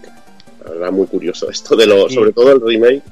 Eh, Muy curioso. Aquí hay una curiosidad muy, muy, muy buena aquí en el mapa, si, si os fijáis, el donde está el castillo. Eh, eso es una reproducción del archipiélago japonés.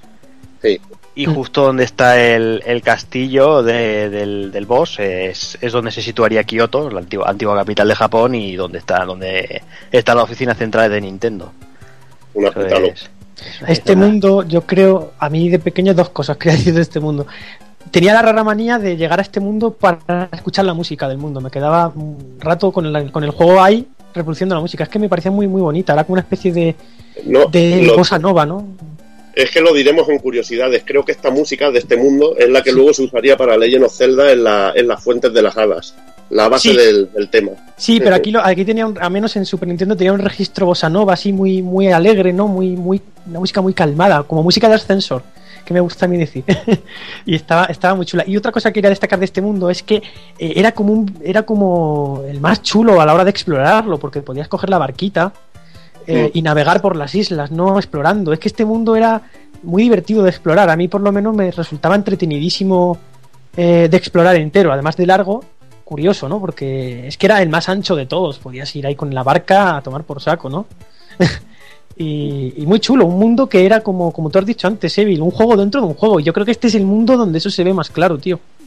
Donde se ve, bueno, es que se ve clarísimo, lo de la barca es genial, lo de las Sí. islas, que hay una isla con forma de seta también, de champiñones, muy curioso, tío, muy curioso. Muchas de las fases se desarrollan bajo el agua, eh, aquí también explotaremos el traje de rana si lo conseguimos, y destaca la aparición de un tipo de fantasma que se arrastra por el suelo. A mí la verdad que me, me es genialísimo estos, estos fantasmitas que aparecen por el suelo y se deslizan, que aparecerían luego en, otra, en otras partes de, de la saga. En el Yoshi Island, por ejemplo. Sí. Y los besugacos, conocidos como bisbertas, también hacen su aparición en, en este mundillo. Hostia, Luego, qué cabreos. No sé si os cogéis cabreos con el maldito pez que ese, el, el, el Sí, besugo sí. gigante. Dios, yo creo que eran las muertes que más, más cabreos me sacaban. O sea, yo me podía morir 800 veces por el sol, pero no me cabreaba ni de cuña cuando me comía el pez este de mierda, tío. es que Cómo lo sol, odio. el sol era, estaba programado para. Era como, yo que sé, como la gárgola del. Del el Reza Remir del, del Ghost and Goblin. O la máscara del Mario 2 que te daba por saco, pero es que, tío, los besugos te mataban de una vez. Si te comían, o sea, se acabó, daba, daba igual lo que llevases, si te comían estabas muerto, tío. Y luego tenemos el Mundo 4, que es uno de mis favoritos, que es el Yan Y está formado por una gran isla eh, con forma de tortuga. Es atacado por Iggy Koopa, que convierte al rey en un dinosaurio naranja y Donkey Kong Jr. eh, en el remake. Lo más característico de este mundo, y como bien dice el nombre, es que los enemigos e incluso los bloques aparecerán en versiones gigantes. Esto me volvió auténticamente loco, tío. Me, me- me resultó maravilloso el diseño de esta fase, con el rollo este de que todo apareciera gigante, ver un Koopa gigante, no sé, me parecía brutal, tío. Parecía brutal. Daba gustaco saltar encima de los Goombas grandes ahí. Toma, Sí. capullo.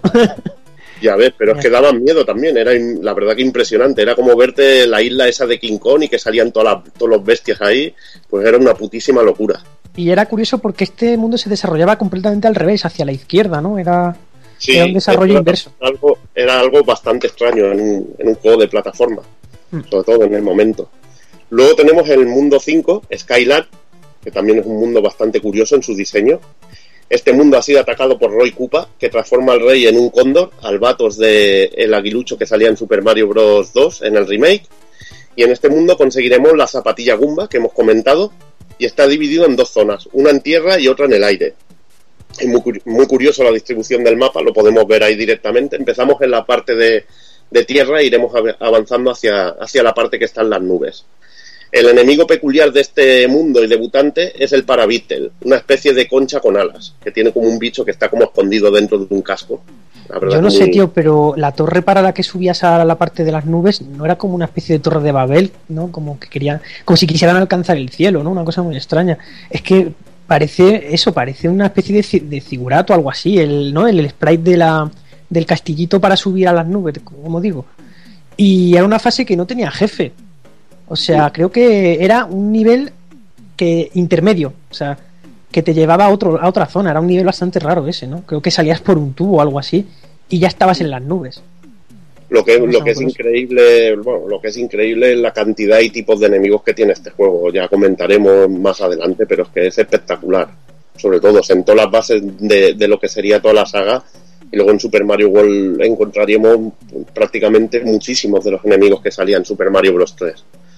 Eh, Lemmy Koopa ataca, bueno, encontraríamos, eh, perdón, el mundo 6, Island, en el que Lemmy Koopa ataca, ataca el- este lado escenario y hace que el rey sea una foca o Monty Mole, el gracioso topillo que, que hizo su debut en Super Mario World en, los remakes, en la versión All Star y, y el juego que salió en Game Boy Advance. La verdad que también muy, muy genial. Este mundo, bueno, como bien lo dice el nombre, lo peor pues son los suelos resbaladizos. Todo un clásico, que a mí sobre todo me dieron tormento luego en Super Mario World en, en las fases estrella que estaban congeladas, que eran tremendas, y aquí igual. A Suelo mí es el tipo de deslizante. todo que más, más nervioso me pone los Mario. Lo- las fases de hielo son las que me ponen más, más nervioso. Eso de que no controla el personaje, los saltos que se descontrola, a mí me vuelve loco esto. pero también es divertido porque le da una dificultad y tienes que tener una precisión de cirujano en algunos casos, tío. Y Yo a mí diría, tío, encanta.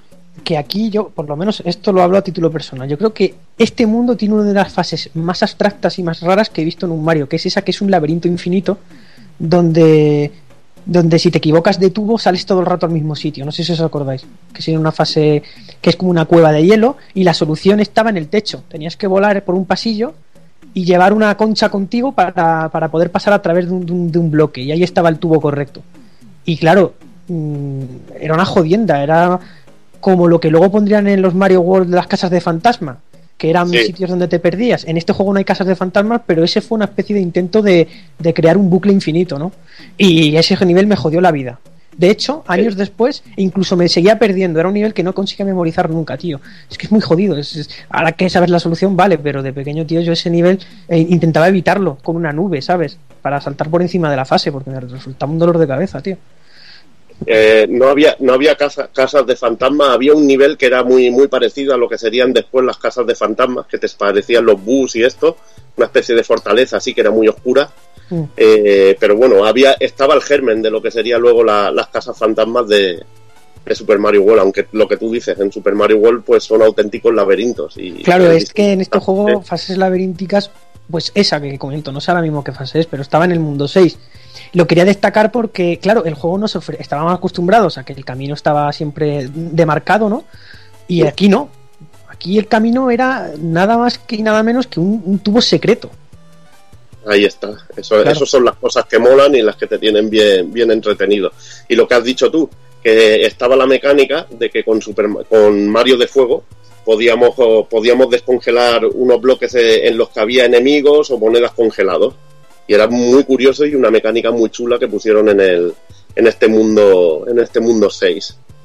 Aquí Después- había una fase, no sé si era en el 6 o en el 7, es que no recuerdo, creo que en el 6, una fase que tenía scroll diagonal, que eso era una cosa que, que creo que se podía hacer gracias al chip que llevaba al juego, no, o no estoy seguro, pero creo que era un recurso bastante extraño en la época, que hubiera un scroll diagonal tan totalmente funcional, ¿no? Sí, porque bueno, se- sobre todo, se- bueno, ya lo comentará ahora Juanan en, la parte de gráficos, pero se hizo para eso, para que hubiera pudieras usar el scroll en, cualquier dirección de una manera suave. Luego tenemos el mundo 7, Pipelán, el mundo de las tuberías, y está, for- bueno, está formado por varias islas conectadas por tuberías, en la que Ludwig von Koopa convierte al rey en una planta, como al amador Rivas, ahí igual, más o menos, lo sustituyeron por una planta ahí eh, en la serie, y Yoshi en el remake. Eh, este mundo destaca por la presencia de plantas pirañas asesinas de todo tipo. Sobre todo aquí encontraremos la- las famosas castañuelas que siempre me da, siempre tanto dan por culo. Y deberemos usar el ancla por si fallamos en la fase de la aeronave, ya que esta escapará de isla en isla y tocará bastante los huevos, la verdad. pero bueno, la verdad que muy un nivel que también muy chulo de diseño, sobre todo por la cantidad de la cantidad de, uniones que hay en, en, forma de tubería y por la presencia de estas plantas que lo hace cantidad de retador. Y si hablamos de retador, pues entramos en el último mundo, en el mundo 8, Darlan, eh, en el que nos veremos ya las caras con el puto amo, el rey Bowser, y está formado por fases en las que debemos superar brigadas de tanques, brigadas de barcos, aeronaves y bueno, si superamos todo esto llegamos a la fortaleza del malvado donde tendrá lugar la batalla final que la podemos ganar de distinta manera según el ítem que, llevemos, que es algo que también me encantaba, que podías derrotar a Bowser o bien haciendo que él se tirara o, derrotándolo tú con, con según qué, qué power up, con Mario disfrazado con sobre todo con el traje de martillo. Eh, este mundo a mí es que a mí la verdad que me dio auténticas pesadillas, sobre todo la fase esta con los tanques. Yo no ni, ni lo logré superar, era una, una, putísima locura. Tendría que haber usado, como tú bien dices, eh, Fran, La el ala P y haberla pasado cómodamente porque porque era la verdad que un, un, puto sufrimiento. También decir que, bueno, hay una en las fases estas que hay un agua que parece lava, pueden nadar sobre la lava que es algo muy curioso. Esa es una de las diferencias regionales que veremos en una fase, uh -huh. que se hizo una modificación para que se pudiera acceder al barco si, si estábamos nadando. Que no parece un líquido, parece un líquido que te va a dañar, pero puedes nadar sobre él. Y es uh -huh. bastante curioso eso. Luego había unas arenas movedizas eh, que se, era aleatorio, a veces te absorbían y a veces no. Había partidas que tenías suerte y solo te absorbían una vez y en otras te comías las tres fases. o sea, esa es la segunda parte del mundo 8, por decirlo así, ¿no? Y, lo, y, luego en la tercera parte está todo a oscuras, realmente. Estabas como. Había una linterna alrededor tuyo en efecto, efecto oscuridad, ¿no? Y no veías hacia dónde ibas. Eh, es curioso, y había un montón de tubos y cosas. No sé, el mundo 8 es que es como una especie de. No sé, muy largo, ¿no? Esa es la sensación que me daba, de muy variado, muy. Muy largo, muy cabrón sí. y, y amenazante ahí con esas calaveras rodeando todo el mapa. Sí, sí, como que estabas ya donde el malo, ya se notaba. Y la música también, ¿no? Muy, muy oscura. Sí. Y luego tendríamos un mundo 9, que así salía definido en el juego, que es el Warzone, que es la zona de traslado de los tubos, y se usa la flauta. Y según qué sitio lo, lo usemos, accederemos a teletransportarnos a unos niveles u otros. La verdad es que yo no recuerdo cómo se hace y es bastante lioso. Lo que sí sé es que si usamos la flauta en esta zona, una segunda flauta, iremos al octavo mundo directamente, por lo que ya pegamos un avance directa, un avance bastante bestia en lo que es el, el juego y bueno, de la manera en que muchos harán los, speed, los famosos speedrun. Vale chicos, pues después de ver un poquito los niveles nos metemos con los gráficos del juego y lo que sí que tenemos que tener muy en cuenta en todo momento que hablemos es que estamos hablando de una Nintendo. Entonces, eh, lógicamente, pues, aunque digamos que lucían espectaculares, hay que tener en cuenta que el, tiempo ha pasado. Y de hecho, no, no en vano, pues Nintendo tuvo que hacer eh, uso del de, chip MMC3, que esto es, son las siglas del Memory Management Controller, aunque la verdad es que no sabría deciros cuál de las tres variantes es la que se utilizó en, en este juego, la A, la B o la C el chip sobre todo lo que lo que hacía era ayudar de una forma bestial a, mejorar el scroll tanto lateral como, como, vertical de los juegos que de hecho ya, ya se ha comentado que aquí el, vertical fue la, la, primera vez que se utilizó y si bien Borja antes ha dicho que se, se vio muchos juegos de Konami con, con, con este chip eh, hay que comentar que, por ejemplo, Super Mario Bros. 2 también hacía Galadel, Mega Man 3, 4, 5 y hasta el 6, o incluso el, el Kirby's Adventures. Dejando de un lado ya el, el tema de, de, este chip que, que ayudaba a la Nintendo a poder mover bien este juego, eh, Super Mario Bros. 3 tiene unos sprites de un tamaño bastante considerable que se movían estupendamente bien por, por unos escenarios que, que bueno, que, que, aunque casi siempre eran de, de scroll horizontal, eh, como hemos dicho antes, tenían mucha más verticalidad, por, sobre todo por el, por el uso del power up este del Tanuki, que podías liarte a volar y empezar a subir, a subir, y entonces para, para hacer que esto fuera algo más divertido, pues tenían que meterle secretos y, y cosas más en otros planos de, de verticalidad. Y lo único, pues sí que ya se le notaba que no daba para mucho más, es en el tema de, de la paleta de colores, que bueno, dentro de unas tonalidades pasteles que, que le sentaban muy bien, lo que sí que hay que decir es que el, el tema de, de la variedad de, colores era un poco, un poco escasa y, y predominaban los tonos ocres por encima de todo. Esto era una de las limitaciones de, la, de lo que era la consola. Y bueno, y tenían que jugar con ellas, porque incluso los sprites de la piel de, de Mario y Luigi, que tampoco salían diferenciados, luego lo comentaremos, las tonalidades de piel cambiaban incluso, o sea que no mantenían la tonalidad de piel. Según el traje y los colores que hubiera, tenía que ser un rojo más intenso o salir un color mucho más parecido a lo que sería el color cárcel. La verdad que era bastante curiosete, pero bueno, yo creo que lo solucionaron bastante bien. Y lo que tú dices, un, para ser un juego de 8 bits es auténticamente una, una puta burrada. O Sí, sea, y luego también, a, nivel de animaciones, el juego tenía cosas súper chulas, como por ejemplo cuando íbamos corriendo y llenábamos la barra de P eh, sin tener ningún ítem, únicamente siendo Super Mario, cuando dábamos un salto que daba una voltereta sobre sí mismo, o cuando te agachabas, que se agachaba y se escondía debajo de la gorra, eh, o por ejemplo cuando Mario tiene la hoja y cómo mueve el rabo, ¿sabes? Que son cosas que, que están muy chulas, o cuando está en rana cómo salta, o no sé, son, o, o el, el nivel que hemos comentado antes del, los, del- de, los Goombas gigantes y las tortugas gigantes, es genial ver esos pedazos de sprite enormes moviéndose por la pantalla. Sabes que no solamente únicamente a, a nivel de, de colores y eso, a nivel de animación, el juego es brutal. Sobre todo que estamos hablando de un juego del año 88-89, coño. Sí, la verdad es que se notaba que tenían gente muy profesional y, grandes gurús del tema que, que sabían sacar al máximo todo el partido posible. Y de hecho, casi que hasta le daría el paso a Jordi para, para que nos meta con, con uno de esos gurús, aunque sea en, en otro apartado del juego. Sí, porque bueno, si hablamos de Super Mario, si vamos a hablar de, de sonido, eh, hay que pararse otra vez a hablar de- del señor Koji. Sí que es verdad que ya, ya hemos hablado de él en va- varias ocasiones, seguramente un par de veces, la última fue con el A to the Past, pero bueno, nunca, nunca está de más repasar un poquito la vida y obra de este señor, si, por si alguien no lo ha escuchado antes. Y bueno, eh, señor Koji Kondo nació en, Nagoya, eh, un 13 de agosto del 61, y bueno, empezó a tomar lecciones eh, de piano desde los 5 añitos. Ya más, más mayorcillo, ya con, unos- con un par de pelillos en los huevecillos, eh, empezó a participar en bandas de rock y de jazz y bueno, y estudió en la Universidad de Arte de, Osaka. Aunque es lo más curioso es que no, no, no escogió ninguna rama de música, pero bueno, eso sí que bien es cierto, seguía teniendo esa gran pasión que era la música y se entretenía haciendo arrange y covers de temas que, bueno, por cuenta propia le, le gustaban y, y usaba eso, un sintetizador y un PC y el tío, pues mira, en su tiempo libre a lo que se dedicaba.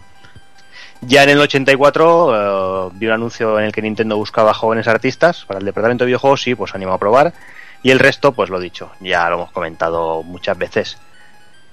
Y bueno, eh, tras eh, personajes como Hirokazu Tanaka, este señor trabajó en cositas como Duhun, Kid Icarus Metroid, o Yukio Kaneoka, este, este trabajaba en Donkey Kong, Popeye, Punch Out, pues Koji Kondo es el tercer músico que contrató Nintendo.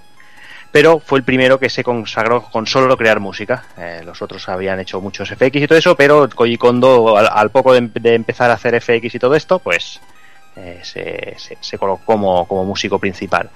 Su primer encargo en Nintendo pues, fue crear algunos FX para el arcade de Punch Out, pero finalmente pasó a formar parte del EAD, que el Nintendo Entertainment Analysis and Development Team, para crear bueno, las músicas ya de, sus, de las versiones domésticas. Creó en su primer año, por ejemplo, músicas de- del Devil World junto a Akito Nakatsuka en el 85 y tras eso pues ya lo petó a base de bien con, como todos sabéis, en- con Super Mario Bros. y, y la saga Zelda, dos, dos de lo más clásico que hay en Nintendo y, de, y del mundo de los videojuegos en general. Pero bueno, aparte de eso, pues Koji Kondo pues tiene muy bastantes cosas más, aunque sea lo más conocido sea eso. Un dato curioso es que el tema de Super Mario Bros. fue durante 112 semanas consecutivas el número uno de tonos de llamadas eh, de la revista Billboard, que casi que es casi nada, 112 semanas. Y bueno, si le pregunta a este hombre sobre sus influencias, él habla sobre todo de música latina, rock y clásica, pero dice que le encanta el compositor Sergei Rachmaninoff y o, o Deep Purple. O sea, como el tío tiene ahí una mezcla de estilos bastante, bastante importante. Ya si entramos a hablar ya de, de Super Mario Bros. en, en especial, ¿Qué, qué podemos decir? Eh, Super Mario Bros. 3 eh, tiene el, el sello total de Nintendo, de Super Mario y de Koji Kondo, con una muy buena variedad de músicas eh, y melodías, como hemos comentado antes, totalmente reconocibles y muy marcadas, depende depende del ámbito en el que en el que se muestra, ¿no? Cada, cada mundo tiene su estilo de música y, ahí queda, queda muy bien marcado.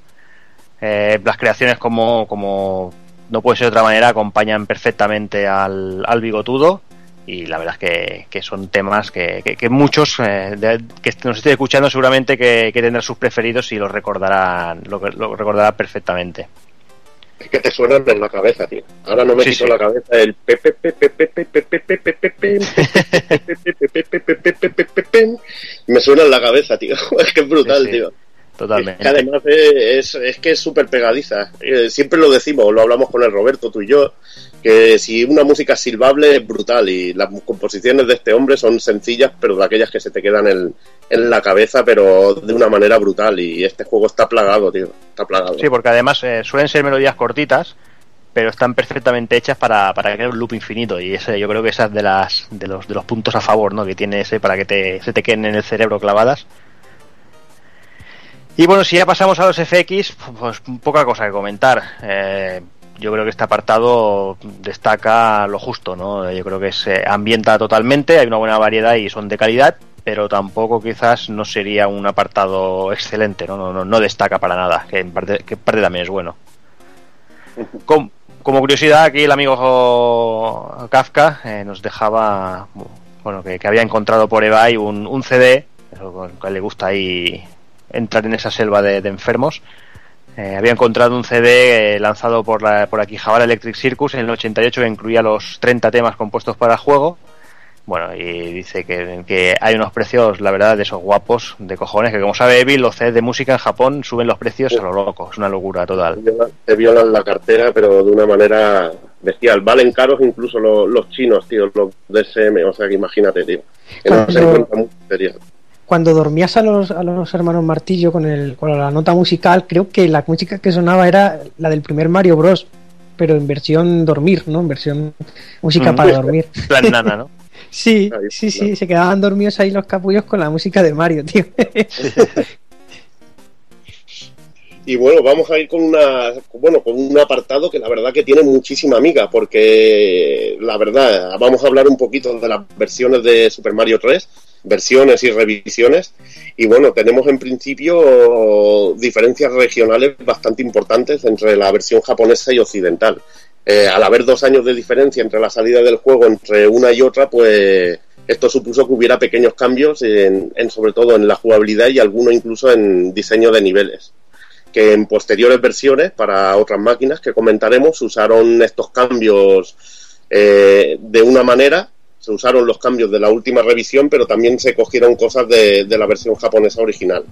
El cambio más llamativo es que en la versión japonesa, ya lo había comentado Doki, si Mario recibe daño pasa directamente a su forma a su forma pequeña independientemente del traje que lleve puesto. No está el paso intermedio de que si por ejemplo vamos con el traje Tanuki y nos dan un nos dan un palo, pasamos a Super Mario y si nos dan otro palo pasamos al Mario pequeñito. No, aquí directamente en el Japo eran bastante más chungos y directamente íbamos a Mario pequeñito y ya estábamos en peligro de muerte. La verdad que lo que lo hacían muchísimo más chungo. Y es un cambio bastante importante hacia el juego y suavizaba la, la dificultad del juego bastante. Al completar el juego y ver los créditos del final en la versión occidental, también podemos regresar al juego y comenzar una nueva partida con 28 alas P. La verdad que una, una puta locura. Si eran difíciles de, conseguir, si, lo, si te lograbas completar el juego y, se, y, y, empezabas otra partida, pues podías hacer bastantes locuras y, y liarte, y liarte bastante bien a, explorar lo que son los mundillos de, de Super Mario Bros. 3. En la japonesa el juego termina y tenemos que resetear para empezar una nueva partida. Esto era otra, otra, otra cosita que se cambió en las versiones occidentales. En las casas Toad podemos mover a Mario mientras habla con Toad en el cartucho japonés y en la versión occidental teníamos que esperar a que dejara de, de dar la chapa para poder movernos. Un pequeño cambio que se hizo. También hay, pequeños cambios a nivel de, diseño de niveles, siendo el más interesante el de la retirada de un bloque en la fase de la flota de barcos en el mundo 8, que habíamos comentado antes, eh, en el que podíamos pasar eh, a nado y había un momento en que teníamos que saltar al barco lo, lo tengo aquí en dos imágenes, y el salto era bastante difícil en la versión japonesa, y para la- las versiones occidentales se quitó un trocito de, de la parte superior del barco para que pudiéramos saltar y volver a, a la tubería para irnos al, al final de la fase. La verdad que cosas bastante curiosas, pero decir, hostia, mira, están pensando en, en tonterías así. Eh, la cámara del rey también luce con unos colores distintos en la versión occidental. Por ejemplo, el trono tiene colores dorados en, en lo que es el, en lo que sería la silla y luce de una manera distinta. La verdad que se mejora un poquito para que se vea más, más bonito. La silla, dice, tú eres republicano, ¿no? Ya te digo, yo soy republicano total. Será el trono, ¿no, mamón? El trono, ¿qué he dicho, tío? La silla. La silla, joder, tío. Es que, ¿sabes? Que Evil ha visto al perraco ahí al lado de la silla. Siones. dicho, Esto es Soy una de silla. Y como no veo el juego de tronos, me pasa lo que me pasa, tío. Este está actualizado, tío. en el final de la fase 5.1 vemos que la versión japonesa tiene un tubo que conecta con la meta, mientras que en la, en la occidental acaba directamente. Esto se hizo para evitar un bug en el que si usábamos el ala P, había un murete azul, eh, podíamos, podíamos superar el muro y, bueno, y liarla, hacer un glitch de estos, de estos guapos. Vale, es que esto responde a la de la cuarta flauta que, que comenté. Me parece que se sacaba en el 5-1, precisamente. En Super Nintendo lo que hicieron fue eh, hacer que el 5-1 fuese totalmente lineal, o sea, no había tubos eh, para, para pasar al final de la fase, ¿no? O sea, digamos que el telón negro ese del fondo estaba pegado a, a la propia fase, no sé si me explico. Y en la versión de NES, creo que la, en la japonesa, no sé si también En la la occidental. están los bloques y en la, y en la versión americana está la cortina directamente. Vale, vale, entonces sí, es solamente es exclusivo de la japonesa, como decía, claro. Eh, tiene sentido, es que ahí estaba el bug que yo decía. Entonces evitaron esa cosa eh, precisamente eliminando ese muro, ¿no? Como dices. Y, y ese es uno de los cambios más notorios para salvarse de, de- de esa cagada programable que no sé por qué pasaba, la verdad. No sé Se ve que, aparecía como aparecía un cofre, no sé si de los Con hermanos una flauta. de los hermanos Martillo y esto y te da- o de una casa todas blancas, no sé qué locura era, pero te- el cofre te daba una flauta, que era la cuarta flauta. Exactamente, yo creo que era un error de programación, sin más, ¿eh? porque eso estaba ahí muy, muy raro. Y precisamente se evitó eso, eliminando el muro, ¿no? Eh, y por ejemplo, la, la versión All Stars, tanto la Japa como la nuestra, pues ya no tenía esa, ese muro, eso ya se eliminó para siempre, ¿no? O sea que ningún problema. También hay cambios a nivel de texto, que hay un fallo muy curioso en el que se cambiaron de lugar las cartas con secretos de la princesa de los mundos 2 y 3. El secreto del mundo eh, en el secreto del mundo 2 te daban el del 3 y viceversa. Un fallito que bueno, mira, control de calidad no funcionó y, y se saltaron eso. Por cierto, una curiosidad muy, muy grande. Eh, todavía hablo del 5.1, ¿vale? Es que yo he investigado mucho sobre ese nivel, es que es muy curioso. Mirad, en, en Super Nintendo, y creo que también en las versiones occidentales de NES, ese segmento eliminado, digamos, esa, esa parte que había tras el muro, en la versión Japo, todavía está en el cartucho, y hay una manera de acceder. Eh, vale, ¿os acordáis? El, el 5.1 lo tenéis en mente, es ese nivel que hay como un montón de perros encadenados eh, en la fase y que, Vale, pues había una manera de acabar eh, bajo, ese, bajo esas piedras, por un tubo que había nada más al principio del nivel arriba del todo, en el aire, un tubo que estaba arriba. Necesitabas una la P, de hecho, para llegar hasta ahí, ¿no? Y, y acababas en una zona secreta donde había una caja de música. Bueno, pues ahí haciendo el glitch de atravesar paredes, que, que, que funciona tanto en las versiones occidentales de NES como en la de Super Nintendo, ¿vale?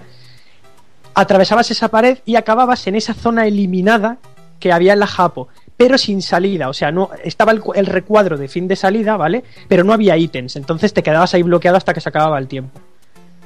Digamos que el recurso fue eliminado de la 5.1 eh, la- en la parte visual, pero continuaba en el cartucho y esa era la manera correcta de acceder, ¿no? Por ese secreto, ese sótano secreto que había ahí abajo. Y es curioso porque, coño, continúa ahí el, la famosa sala esa que eliminaron, pero ya no servía para nada, ¿no? Es simplemente una curiosidad para los que les interesase. Luego tendríamos también dos versiones del cartucho americano, con diferencias bastante palpables entre ambas. Eh, la primera versión del cartucho tenía los nombres de los mundos basados en el cartucho japonés, mientras que la segunda versión los cambia para que todos acaben en LAN. Eh, la versión japonesa luego se mantendría en, en las revisiones de Super Mario All Star y Super Mario Advance 4. En la japonesa veremos que Grassland, bueno, es el mismo nombre en la primera revisión y la segunda. En la primera en Japón, en la segunda fase sería Desert Hill y se llama Desert Land en la, en la occidental, Oceanside Waterland, Big Island Gianland, The Sky Skyland, Iceland Iceland, Ice, Iceland Iceland, Pipe Maze eh, Pipeland y Castle of Koopa por Darkland. O sea que fueron nombres bastante genéricos en la en lo que sería la segunda revisión. Eh, bueno, decir que, que, también en el nombre original de niveles que se usó en el eh, que se usó en el remake que hemos hablado sería lo de la versión japonesa, aunque se cambió Oceanside por Seaside y el mundo 8 pasó a llamarse Bowser Castle eh, en la versión en las versiones occidentales de Super Mario Advance 4. O sea, hubo bastante baile de, cambio de nombres de, los mundos de Super Mario Bros. 3. Luego, uno de los más curiosos eh, cambios de la revisión americana es que en la primera versión la princesa habla en una carta de pistas sobre la Kuribo Show, que es la famosa bota, bota Gumba que hemos hablado, y el nombre de, de Gumba en japonés era Kuribo. Eh, entonces se ve que a alguien se le olvidó que este enemigo tenía su nombre cambiado en la versión occidental y en la revisión del cartucho ya se llamó Gumba Show, lo que sería zapatilla Gumba o zapato Gumba. Otro de los cambios más famosos es que se corrigió un error gramatical que aparecía en las casas Toad y que venía pro provocado por la falta de espacio de texto que por el límite de texto que tenía el juego para meter en, en, ese, en ese bocadillo que aparecía. Y bueno, era Miss Twice and Your, and Out. Y el Your Out era, estaba todo junto y faltaba ahí el You Are, eh, o sea que faltaba un, huequecito para poderlo cambiar. Y eso se cambió por otra frase y así cogió, cogió todo. También hay una diferencia muy graciosa entre la versión americana y europea de Super Mario Bros. 3 en la carta que dirige Bowser a nuestros héroes, que en la versión europea está firmada por Koopa Troopa, mientras que la versión americana te la firma el King of the Koopa. O sea que era bastante, bastante curioso este cambio de, de la versión europea que, que, lo hacía erróneo, o Pues cambiaba un poquito. Una carta, te, una carta te la mandaba el malo final y la otra pues un cualquiera, ¿no? De, de, ya. del mundo 1, una amenaza de mierda. Ya está.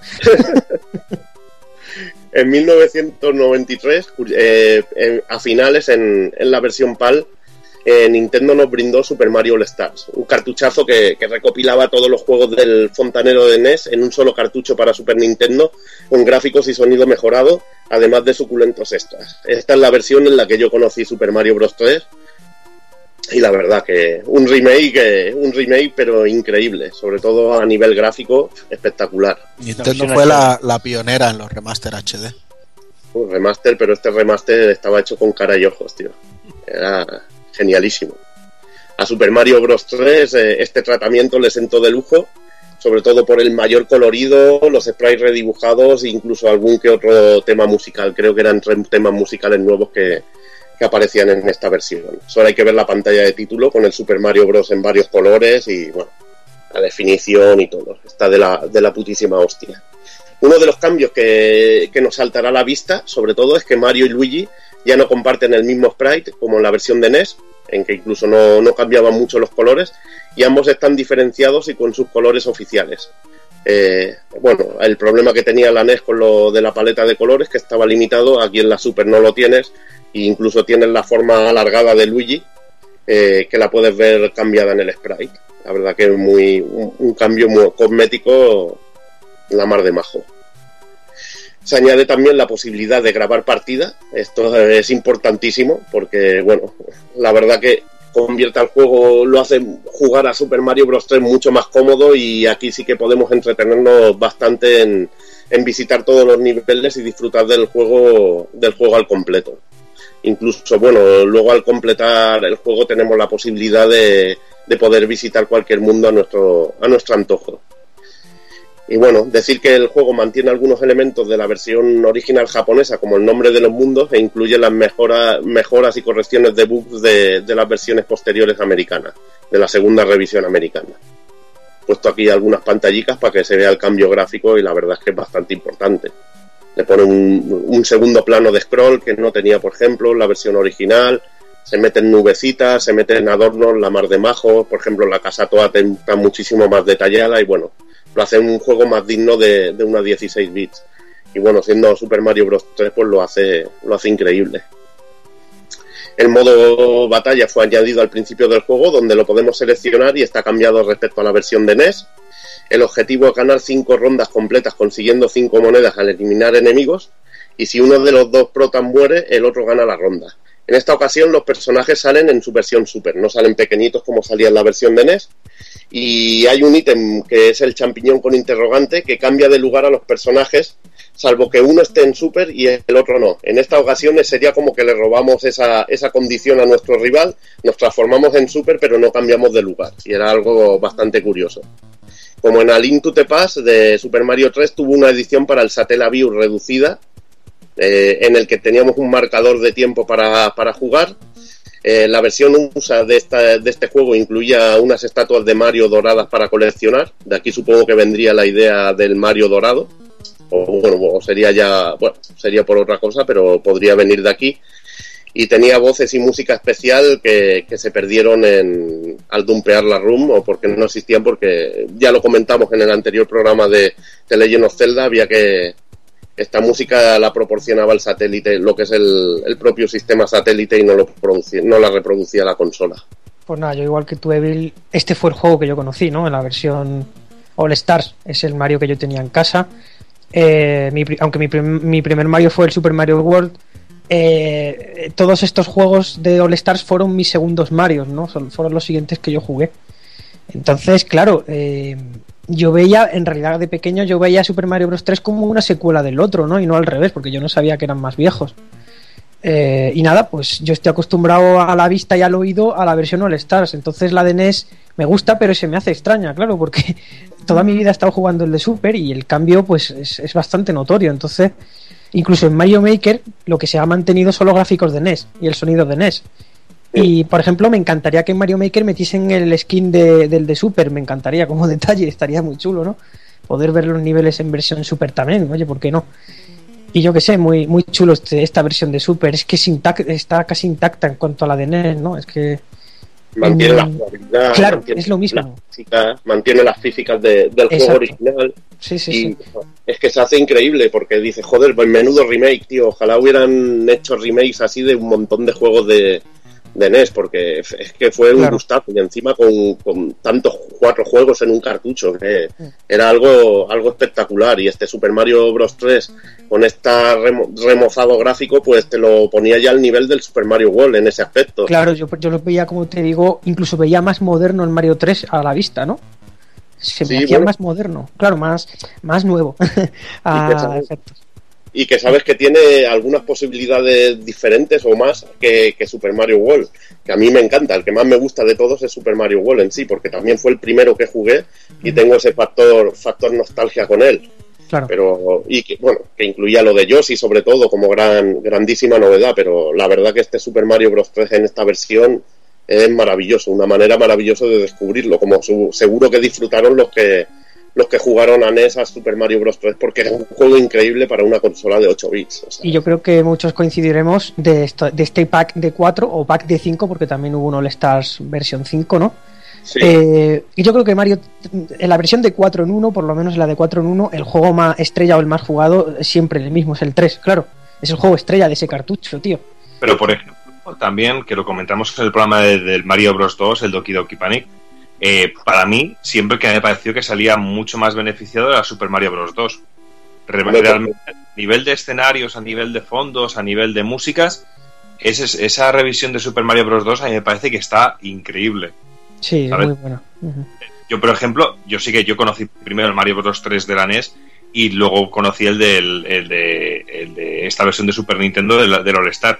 Y me gusta más la del All Star por todo lo que hemos comentado, porque también Luigi tiene un aspecto diferente, los fondos no son tan planos y con tan pocos detalles. Los fondos tienen un montón de detalles, pero siempre, no sé por qué, de esos cuatro o cinco juegos que venían en el recopilatorio, Super Mario Bros. 2 me parecía que era el que venía más, no sé, personajes como Birdo venían mucho más definido, con mucho más detalles. Eh, había detalles, por ejemplo, el huevo que daba vueltas en el estómago de Birdo eh, tenía un, un efecto súper chulo. Las Mm. músicas, eh, no sé. Pero bueno, a la hora de la verdad, decir que los tres juegos venían muy bien beneficiados. También el, el rebozado gráfico que se le, dio al, se le dio al primer Mario Bros. era increíble. Porque pasábamos de jugar con los cuatro cuadros que de, de sprite que era el primer Mario a, a verlo ya definido. ¿Tú te acuerdas, Doki, de, de en, el, en, el, Mario 1 de All Stars, eh, esos niveles donde era de noche y se veían las estrellas brillando de fondo? O lo que hemos dicho siempre, que es la primera oportunidad que hemos tenido aquí en nuestro territorio claro. de poder echar la mano al Mario Bros 2 original, al que lo llamaban de los level también.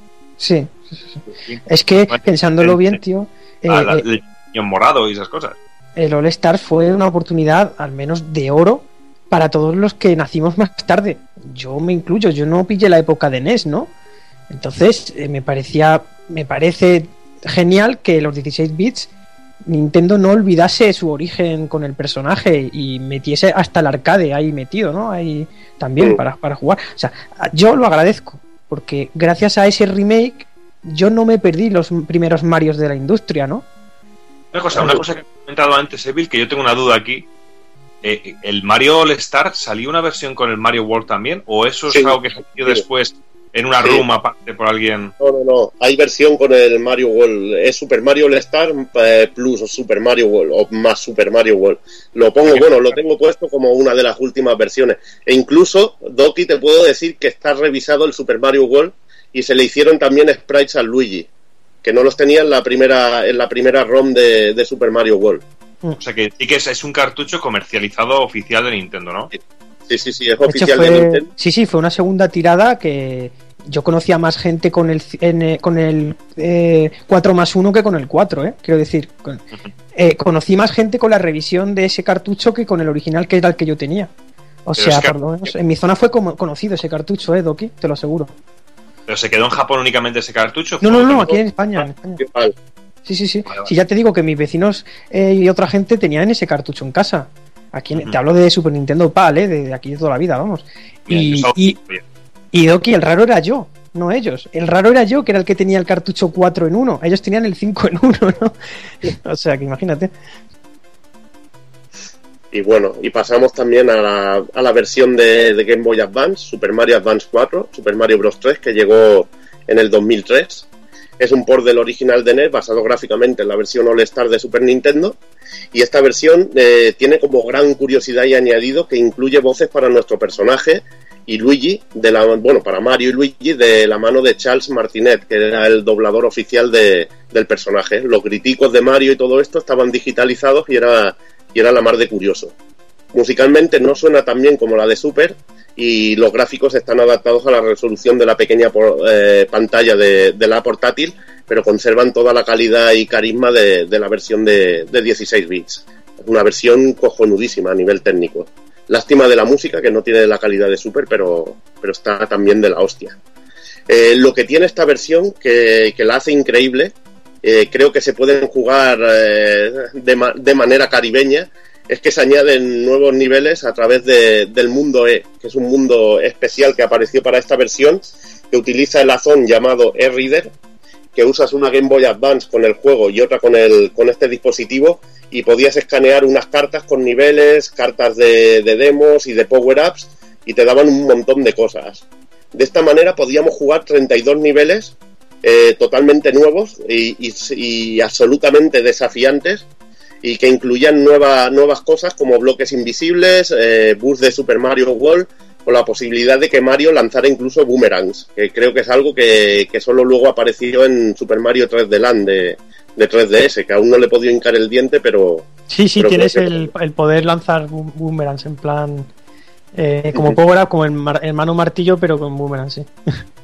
Pues esto venía de la versión de Game Boy Advance, para que vean la, la puta locura.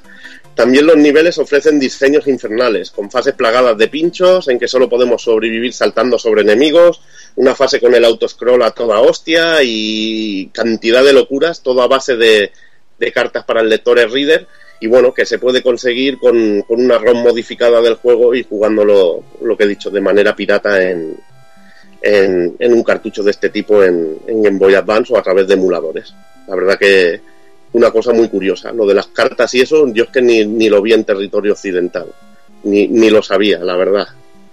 Eh, decir que también hubo más versiones, hubo una reedición, lo que comentaba antes Doki, eh, le comentaba o preguntaba a Doki, hubo una reedición de Super Mario All Star para Super Nintendo que incluía Super Mario World, con el cambio sobre todo principal este que de- del sprite de Luigi, que se hacía alargado en esta, en esta ROM, y más adelante el juego saldría en la consola virtual de Wii, y en esa misma consola salió en formato físico en un recopilatorio por el 25 aniversario, Super Mario All Stars 25, eh, 25 Anniversary Edition, que por desgracia esta versión salió aquí en el mercado PAL a 50 lamentables hercios. Ya podrían haber puesto un selector de hercios, tío, porque esto, estas cosas me joden de Nintendo, la verdad, porque la edición es chulísima, pero que te, que te fastidien la velocidad y no te dejen jugarlo a 60, a mí me jode, me jode bastante. Un Me dato jode. para, para tirar más por tierra esta versión, en internet alguien hizo un dump de, del ISO y se dio cuenta de que en el código eh, era un ROM lo que había del All Star. O sea, es un Sí. ROM con un menú, ¿vale? Emulador, emulador a saco, bien de Sí, esto, sí, sí, es un emulador tapadito con un menú así todo bonito. Sí, una bonito. ROM PAL encima. ¿no? Exactamente, y era un ROM ahí, tío, eh, camuflado, o sea, como, no sé, es como un ROM en modo Rambo ahí detrás de la maleza, Pero podrían haberlo puesto a 60, tío. Es que eso es, eso es lo que jode. Y Claro. bueno, y lo, lo bonito de esta versión es que traía un CD de música, traía un librito de arte y la verdad que estaba muy chulo en, e- en ese aspecto, en presentación, y era relativamente muy barato de conseguir. Ahora creo que habrá subido de precio. No, sí, valorable es el, el aspecto de, de los extras, ¿no? Sí. Tampoco quiero decir aquí, oh, es un ROM eh, a la hoguera, no, quiero decir que, hombre, que, Sí. que el DVD ya podía traer Más algo, música- algo más. Música CD, música CD O más, o más. Marios, qué sé yo, tío, o más Marios, ¿no? O más Mario. O más Eh, Marios. Pero bueno. Sí, ya ves tú. El CD ahí con 8 megas grabados, ¿sabes? y ni eso, ¿eh? Tú, No, o sea, seguro, seguro, y, y ni hay eso cero, ni eso, tío. No lo llames CD, que los de Wii son formato especial, coño. Es verdad. Y luego nos pegan la bronca, tío. Pues una cosa redonda, formato especial con 8 megagramas. Ahí, ahí, ahí grabado. Que cabe Aprovechando, aprovechando el espacio, eso como, como, cuando alguien, como cuando alguien te pedía una canción y tú gastabas un puto CD princo en solo esa canción. pues. Y bueno, eh, como un buen fenómeno que se precie, Super Mario Bros. tiene, pues ya puedes imaginar, cientos y miles de merchandising. Y bueno, y la verdad es que, que- hacer una recopilación eh, sería una locura. eh, pero bueno, eh, ya, ya- ya sabéis que, que según Kafka dice que menos condones y pipas de crack hay de todo. Que yo pondría mi duda, yo creo que condones seguro que hay. Sí, sí, sí. Así que, por ejemplo, nos deja aquí una, un montón de cosas. Nos dejan toallas, peluches, muñecos, coches dirigidos, bandas sonoras, champú, gel, cereales, espagueti, mochilas, ropa interior, galcamonias, pegatinas, regalos del- de cadena de comida rápida, Scalestrix, Game Yo, and yo, Watch. yo cero quería apuntar que de este juego lo único que yo tengo es una colonia Eh. que, que es alcohol puro, eso, ahí concentrado. es, eso es una especie de bomba bomba incendiaria, eso es un cóctel molotov, tío. Y... Es amarilla, ¿no? Que es Sí, exacto, el bote amarillo. Y tiene el dibujito del Mario Bros 3. De, del- Y, la- y el bote no, es, no tiene una forma recta, es como así, como en forma con picos. Sí. o- Todavía me queda medio bote ahí lleno, tío. O sea, ese líquido es, es eh, oro. Lo voy a vender un día, tío, en plan colonia de Mario. Eh, muy tóxica y me van a joder los de las aduanas. Eso seguro. Eso seguro. Y bueno, y Kafka también nos dejaba un pequeño comentario de la serie. eh, nos decía que bueno que hay varias etapas, como nos comentado aquí al principio. Dice bueno que la serie se emitió en la NBC de septiembre a diciembre con 26 episodios. Y explica que bueno que Mario, Luigi, Peach y Toad eh, luchan contra Bowser, bastante raruno, dice con verde y con pinta de cocodrilo junto a los Copalín. Los nombres de estos cambian respecto al original dependiendo del, carácter de los mismos. Una raya inexplicable que se debe, eh, en teoría, a que los perpetradores eh, no tenían casi información del, del universo y que bueno iban a hacer lo que lo que lo que pudieron Eh, una serie odiosa según Kafka que bueno que seguramente lo, lo, firmaremos todo y penosa con unos argumentos dispatados y racambolescos que es mejor olvidar ya que en su día pues bueno, que, que- que ha envejecido aún peor Dice que por prueba de ellos, dice que él compró un estuche metálico que vendían en el Carrefour con la serie completa para poner a sus hijos cuando eran aún pequeños y dice que no hubo manera, dice que no ni haciéndoles el rollo naranja mecánica pudieron, pu- pudo hacer que su hijo la vieran.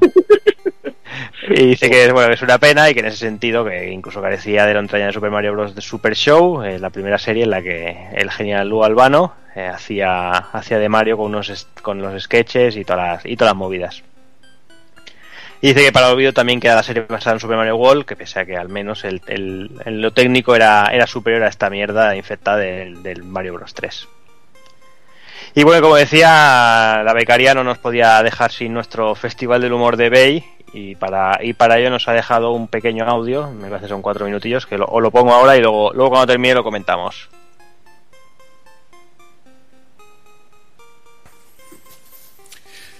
Hola amigos, ¿qué pasa de nazas de pulpo frito? Soy Kafka.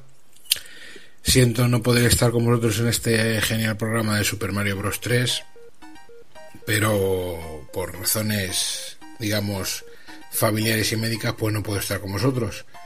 Pero no quería privaros del, del Ebay Festival del Humor y me dijo el Tito Cero si dice, ¿por qué no lo dejas grabado? Digo, oye, pues no es mala idea.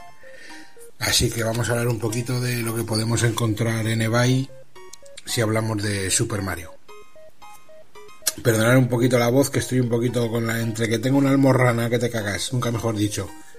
Y la alergia, pues esto es un cachondeo. Pues mira, hablando de eBay, como decíamos, Super Mario Bros. 3, he visto cosas realmente curiosas.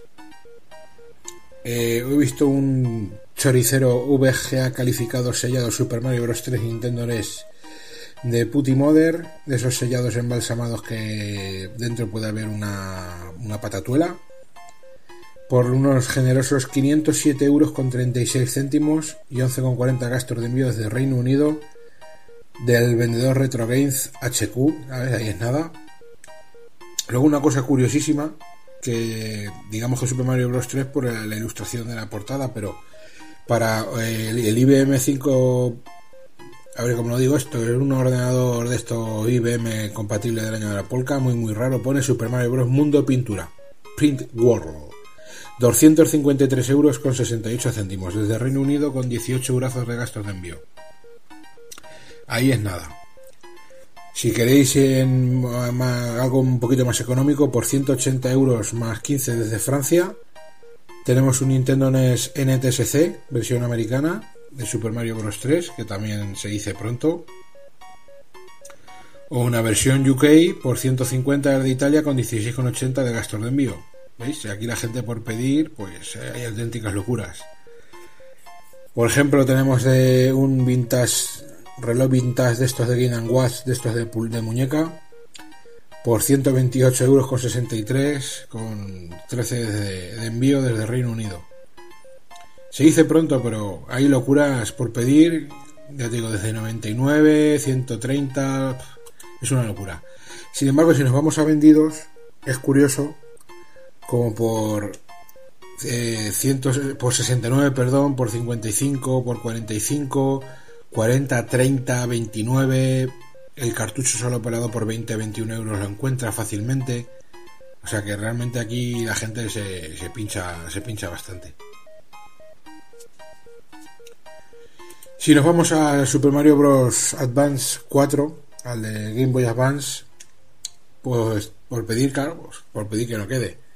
Desde Italia, el gran Game Star Italy con 32.429 votos nos vende uno generosamente precintado por 250 euros más 14 de gastos de envío. Otro italiano con 1070 votos, perdón, por 180 con 25 de envío. Que yo creo que por juego de Game Advance como el Mario Advance 4 yo creo que está bastante bien. Luego ya tienes cosas más normales, 40 euros, 39, 32, todo completo, ¿vale? Con manual y tal. Si hablamos de cartuchos pelados, la gente lo por 20 euros, te lo, o 16 incluso, lo puedes encontrar. Vendidos, pues vendidos es algo más lógico. Tenemos desde 35,69, 39, 35 euros, que es una cosa más normal. El cartucho pelado desde 13 euros, 10 euros. O sea que el juego de Game Boy Advance, eh, de, lo que piden no, pero de lo vendido, pues es algo lógico. Con el que sí tenemos sorpresa, o al menos yo me la he llevado, con el Super Mario All Stars, que desde Reino Unido, Suicata con 461 votos se atreve a vendernos un Nintendo Classics precintado de este juego recopilatorio por unos míseros 2.283 euros con 16 céntimos, con 31 euros con 71 de gastos de envío. Ahí es nada, ¿eh? ¿Os ha gustado? Luego hay consolas, que sí, que bueno, llevas la consola por 260 euros, que incluyen el juego, que eso es algo más, entre comillas normal 170, 180 euros con la consola y el Mario All Stars, que es algo más normal. Hay, por ejemplo, de Italia otro Super Mario All Stars eh, eh, de Nintendo Classic de la serie económica desprecintado por 150 euros con 16 de gasto de envío, que tampoco está mal. 130 incluso con la caja amarilla, el recopilatorio con la caja amarilla, 109, 120, al menos sí, aquí con envío gratis desde, desde Alemania. Y desde Reino Unido por 101 también, otro más que hay por ahí si miráis un poquito por encima. El que es caro de cojones es la versión para, para Wii, el del 25 aniversario. Esa también la podemos encontrar desde 200 euros con su cajita de cartón a 89 euros, 99. O sea que no, que no es poco. Hablando de Super Mario All Stars, la revista del Club Nintendo de la segunda época, el número uno, que lleva una portada Super Mario All Stars, lo podéis encontrar desde BCN Retro Class, el vendedor con 1080, 1800 votos, perdón, por 100 eurazos con 5 de gasto de envío. Ahí es nada. Aquí por pedir que no, que no quede. Y bueno, nos quedaría pues eh, vendidos del Super Mario All Stars. Y aquí pues también me he llevado una sorpresa porque hay uno vendido por 786 euros con 15 de gastos de envíos de Reino Unido. la versión de la caja amarilla con las estrellitas, la versión PAL, que se dice pronto. Luego ya pues hay más packs con consolas vendidos por precios más o menos razonables de unos 200 euros con varios juegos más. Eh, o sea que dentro de lo, que, lo raro esto es, es algo más lógico. Luego varios packs que lo incluyen a este, pues por 100 euros, con muchos más juegos, que bueno, esto es más normal, tampoco vamos a entretenernos en él. Y luego ya, si nos vamos a lo que es el juego pelado al, a precios normales, pues lo tenemos por, por 60 euros, por 93, que 93 tampoco es que sea un precio normal, pero bueno, por 15 euros tenemos el cartucho pelado, por 17 por 13,61 desde Alemania con, 10, con 7 de gastos de envío con el manual de instrucciones. O sea que dentro de lo normal, repito, quitando algún par de locuras, pues no es, no es nada raro. Hay vendido, por ejemplo, un Super Mario Star 25 aniversario para Nintendo Wii, precintado embalsamado VGA 85 Plus, por 99 euros con 29 de gastos de envío, que se dice pronto. Luego ya la memorabilia, el, merchandising y tal, pues también hay locuras como los displays que se ponen en las tiendas típicos de cartón por 30 euros y cosas así.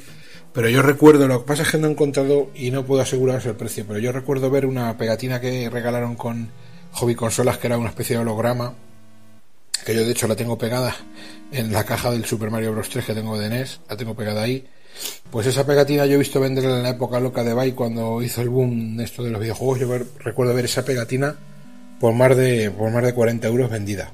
Así que la gente está súper loca. El mapa que regalaron también en la hobby consolas, pues también valía una pasta, no, si no recuerdo mal, unos 25 o 30 euros. Y como hemos visto, hay gente que vende revistas que llevan al Super Mario 3 o alguna de sus versiones en portada por precios realmente locos. Y nada más, eh, animaros como siempre a bucear un poquito en ese pozo de injuria y de, mierda infecta que es que se va y que para encontrar algo decente y bueno tienes que escarbar entre, entre restos de, de, de escoria y de lo que viene siendo lo más bajo de la raza humana. Así que me cago en su puta sangre y su puta alma muerta, que es lo único que puedo hacer en estos casos y reírme. Reírme con el Evil Festival del Humor, espero que os haya gustado mandaros un abrazo y esperar que para el siguiente programa, que creo que hablaremos de Rise of the Robots o alguna cosa que merezca la pena.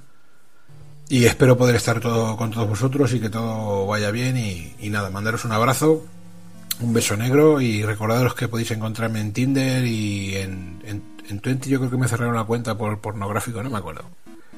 Voy a mirarlo a ver si tengo algún mensaje de alguna abuela cachondona. Y nada más, señores. Un abrazo y el Tito Casca se despide. Hasta la próxima. Cuidarse.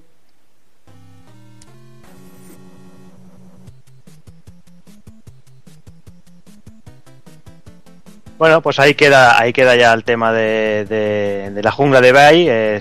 también deciros, añadir un poquito que, bueno, Kafka puso la pegatina esta que comentaba de la hobby consolas en, en Twitter y, el, amigo Tito Adol le, dijo que además él recuerda también que en, un número de Men Machines eh, también regalaron una, una pegatina de este plan, en el plano holograma también en plan más grande y bueno, seguramente Kafka no, no, ha llegado a mirar precios, pero vamos, seguramente si la de la hobby consola ya, ya está a precio de locura, imagino que esa ya debe estar, pues eso, a, a lo loco total.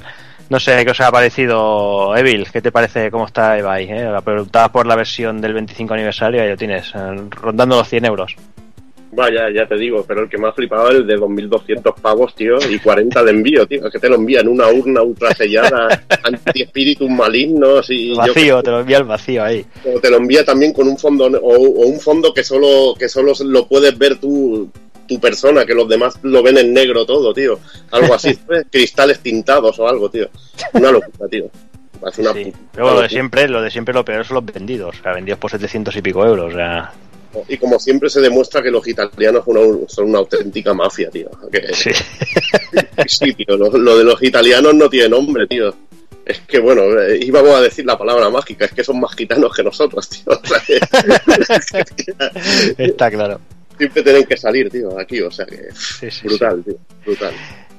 En fin, eh, como siempre, agradecemos a Kafka que haya hecho el esfuerzo de, de enviarnos el, el audio con la, con la sección, que ya sabemos, que hemos comentado antes que está, bueno, está, está liadillo y que bueno, que, que, bueno, que se recuperen pronto y que el, el, mes que viene lo esperamos por aquí.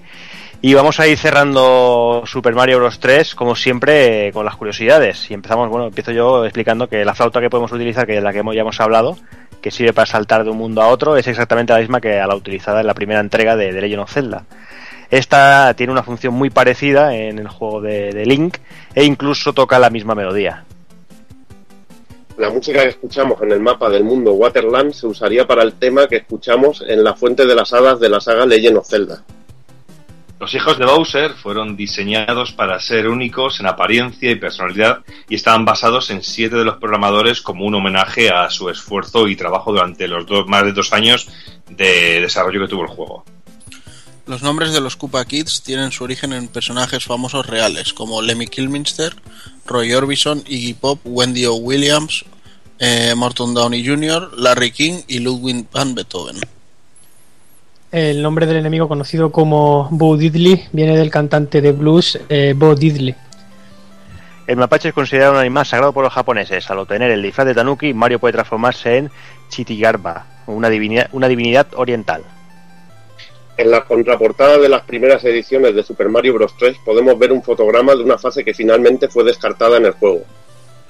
En el final del juego, en la versión japonesa, la princesa nos agradece que la hubiéramos salvado y hubiera devuelto la, pie, la, la paz al, al, reino champiñón. En cambio, la versión occidental se cambió por gracias, pero nuestra princesa está en otro castillo. Solo estaba bromeando. Super Mario Bros. 3 es el primer juego que tiene scroll tanto horizontal como vertical. Para ello, el cartucho cuenta con un chip especial para poder hacerlo más suave y sin ralentizaciones. En algunas ocasiones eh, podemos cruzarnos con un barco dorado, el cual lleva el kanji tesoro en su vela. Si entramos en él, nos encontramos con una fase llena de monedas, lo que hemos explicado antes de, del barquito este y las condiciones especiales. Una locura. Mm. Al recoger una flor de fuego, eh, Mario se volverá de color naranja. En principio debería ser el traje color blanco y rojo, pero por limitaciones técnicas tuvieron que hacerlo de esta manera. Hay 15 niveles dentro de la ROM del cartucho original que no se usaron en la versión final. Estos niveles se pueden jugar vía Game Genie e incluso están presentes en las versiones de Super Nintendo y Game Boy Advance. Para jugarlos parece ser que la mejor versión es la revisión del cartucho americano de NES. Super Mario Bros. 3 es el primer juego en el que Mario puede volar. El enemigo Chomp encadenado surgió de una idea de Miyamoto tras un susto que tuvo con un perro que le intentó atacar pero no consiguió llegar hasta él gracias a la cadena que le sujetaba. Que por cierto, eh, eso no lo hemos dicho. Se pueden llegar a soltar si te esperas como sí. un minuto delante de ellos mirándolos. Sí, sí, 49 sí. veces o algo así, que me parece que eran. Sí, sí bueno, tiene... una locura. Y se iban, se iban a su país mágico, ¿no? Se soltaban y se iban a, a tomar por saco. pues nada, otra curiosidad es que en la isla con el castillo, en el mundo 3, muestra un gran parecido con Japón. Eh, lo que hemos lo que dijo antes Cero, de, de que el castillo es Kyoto, está situado donde está Kioto, ¿no? La sede central de Nintendo, o sea, una curiosidad a su propio país. Y como te habíamos dicho que se pensó en un disfraz de centauro para Mario en esta entrega, pero al final la idea pues no se fue, no se llevó a cabo. ¿Qué se fumaron para eso, tío? no, El disfraz de centauro me vuelve muy loco la idea, tío. A mí también, Mario, es que no Mario con el torso desnudo ahí. Es que yo veo. Mostrando a la princesa con el pollancre de caballo. Esa ya no se escapa de O Castilla. sea, yo es que yo es que me imagino que llegas con el traje de centauro a Bowser y es Bowser el que el que se va, ¿no? Porque dice, yo no peleo contra ti, o sea, no sé, tío. El juego es también otra cosa que hemos comentado, el juego siempre dio mucho la impresión de ser una gran obra de teatro. Algo que no se confirmó hasta hace poco en una entrevista de Shigeru Miyamoto antes del lanzamiento del reciente Super Mario Maker. Pues bueno, eh, podemos dar Super Mario Bros. 3 por finalizado. Eh, supongo que, que querréis comentar alguna cosita. No sé, empiezo por ti, Evil mismo, por ejemplo. Bueno, eh, quería dejarles porque luego me dirán los cabrones, hostia, no Sí, nos pues has venga. dejado decir nada. Pues te quedas el último. Frank, tú que eres el invitado. Super Mario Bros. 3. Pues nada, simplemente uno de los juegos que más veces me habré pasado en mi vida y eso es síntoma de que el juego o no envejece o si nosotros envejecemos el juego no, o sea, una cosa muy extraña, es decir, es un juego que siempre mantiene exactamente el mismo nivel de jugabilidad, aunque no sepamos de total memoria dónde está todo, como es mi caso, que ese juego es que me lo juego hasta con los ojos cerrados. Ya me lo he pasado tres veces mientras estábamos hablando en, mi mente. El caso es que es que es eso, es que eh, lo bonito del juego es que es que está diseñado para gustar a, todo el mundo y es uno de los máximos referentes que hay en las plataformas. Y yo simplemente eh, aconsejar a la gente que no se quede en Mario Bros 3 que utilice Mario Maker si tienen la Wii U para revivir este juego. Es muy, muy chulo fabricar nuevos niveles con el motor de Mario Bros 3. Es uno además de los más versátiles que tiene ese, ese editor, ¿no? Eh, yo he construido muchos niveles en Mario Maker con, con el Mario Bros 3 y, y los resultados me han gustado. De hecho, también los que he jugado a la gente también están muy chulos. Es que es un motor increíble y es un juego imperecedero. Y la verdad es que qué mejor manera de revivirlo que fabricando los niveles que, te- que tenemos en nuestra mente, ¿no? Y aparte de eso, el juego original una gozada. Y vamos, anda que no habrá versiones y maneras de jugarlo hoy en día. Es que ese juego se puede encontrar en cualquier parte. Sí, está Y, na- y nada más. Eh, es un juego que se puede hacer un podcast sobre él, pero vamos, es que está mm, a huevo jugarlo. o sea, diría que es lo que uno tiene que hacer tras escuchar este podcast, que lo se ponga a jugarlo otra vez, simplemente. Y nada, que muchas gracias amigos pues por pues por haberme dado la oportunidad de poder volver a hablar de este gran juego, vamos, nunca me cansaré de él. Nada, hombre, ya sabes que, que esta es tu casa. Vamos con Takokun, va. Pues yo poquita cosa os puedo decir de este Super Mario, la verdad. Eh, como os decía, pues lo jugué en la NASA de aquella manera que se podía. Y sí es cierto que recuerdo, pues eso, muchas tardes con los colegas jugando a dobles y, intentando avanzar como pudiéramos. Pero más lejos de aquí, ya te digo, ni siquiera probé la versión de, del Mario All Stars ni nada, así que mm, casi que dejo lo- las grandes rememoraciones para, para José y para Borja, que seguro que están deseándolo. Pues venga, Doki. Pues sí, eh, yo no puedo estar más de acuerdo con lo que habéis ido comentando ya, sobre todo lo que ha comentado Fran eh, sobre el juego. Lo que es que lo es lo mismo que he dicho al principio, que sobre todo lo que llama la atención del juego, habiéndolo jugado en estos últimos días para preparar el programa, era el, el tema de la sensación de que no había envejecido, pero tanto la versión de NES como la versión de Super Nintendo. Eh, en todos sentidos, tanto musicalmente como a nivel de gráficos, como a nivel de diversión. E incluso todavía juego algún juego de Mario actual como el, el de Wii U, el primero que salió para Wii U, y decir, jo, esto me gusta porque me recuerda a Super Mario Bros. 3 o a Super Mario World. No sé, siempre está el debate, ¿cuál es mejor, Super Mario World o Super Mario Bros. 3? Los veo juegos a la hora de la verdad tan diferentes y tan parecidos en ciertos puntos que no podría quedarme con ninguno de los dos. Eh, no soy amigo de las de los rankings y yo me quedo con los dos directamente.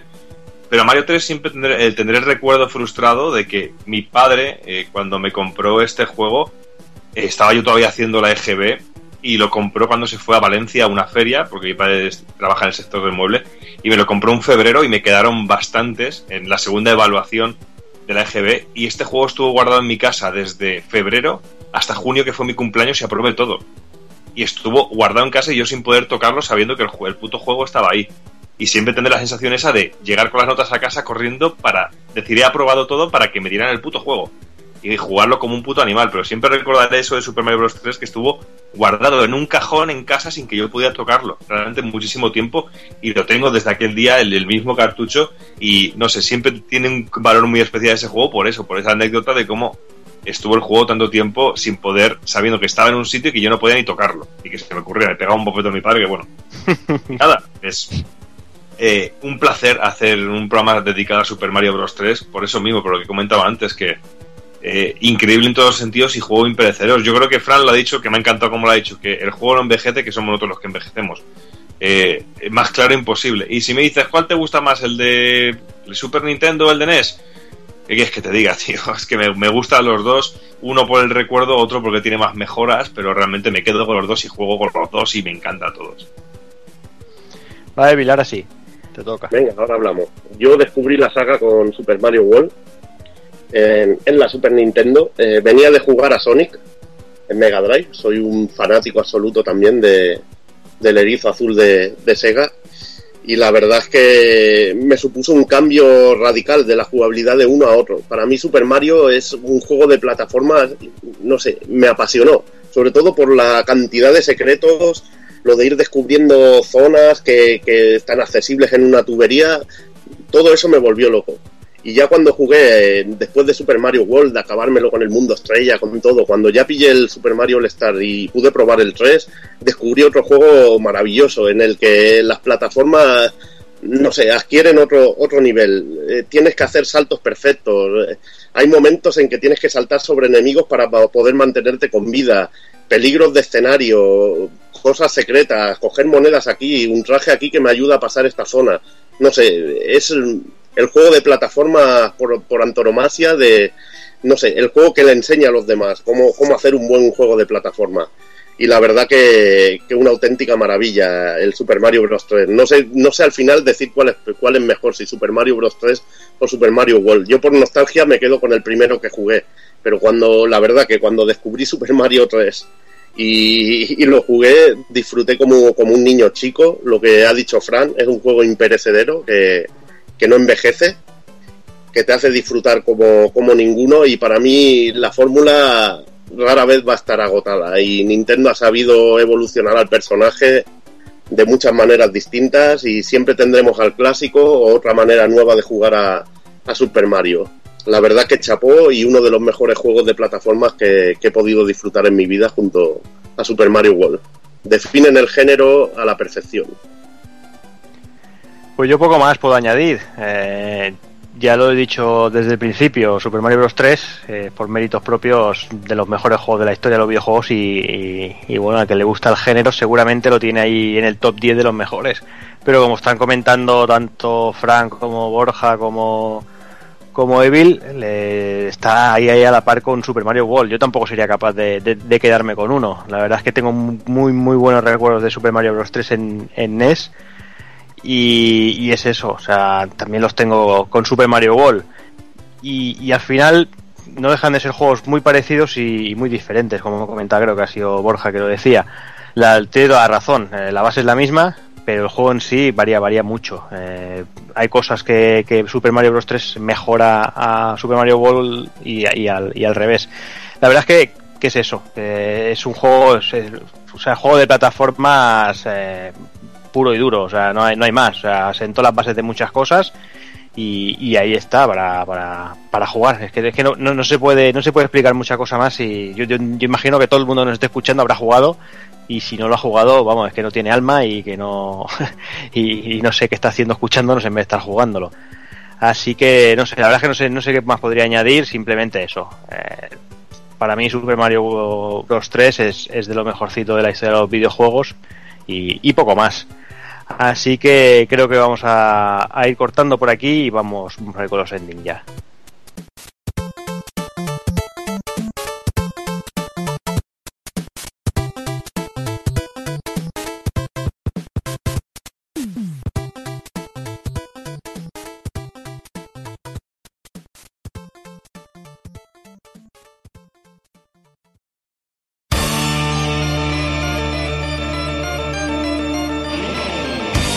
Y recuerda, si no te mola hacer un calamar y quieres estar bien informado, pásate por el blog pulpofrito.com. También puedes seguirnos en Twitter y Facebook.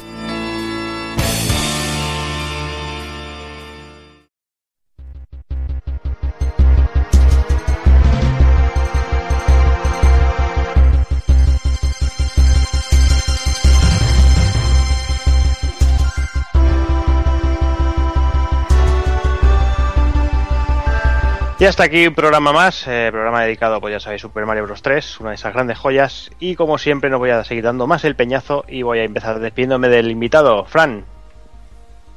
Pues nada, eh, un placer como siempre estar aquí. Ya lo vamos, repito más que el ajo, pero la verdad, tío, que, que me encanta que me llaméis siempre. Joder, cuando sale la palabra Mario o alguna cosa así de Nintendo así clásica, que penséis en mí, macho. Es que es que yo no, yo no engaño a nadie, tío. Yo es que Nintendo soy fatal. Entonces a mí se me huele a kilómetros. Y con, y con Nintendo es que caigo siempre. Entonces, eh, lo dicho, que, que más Marios, llamadme. O sea, ¿a quién vais a llamar, no? Como lo de los cazafantasmas. Pues llamadme a mí, tío. O sea, y ya está, eso es. Un, un fuerte abrazo a todos. Un, vamos, un- un inmensísimo placer y espero estar de vuelta muy pronto. Claro que sí. Pues nada, Fran, que vaya muy bien. Igualmente. Venga, pues me despido también el señor Doki Panic.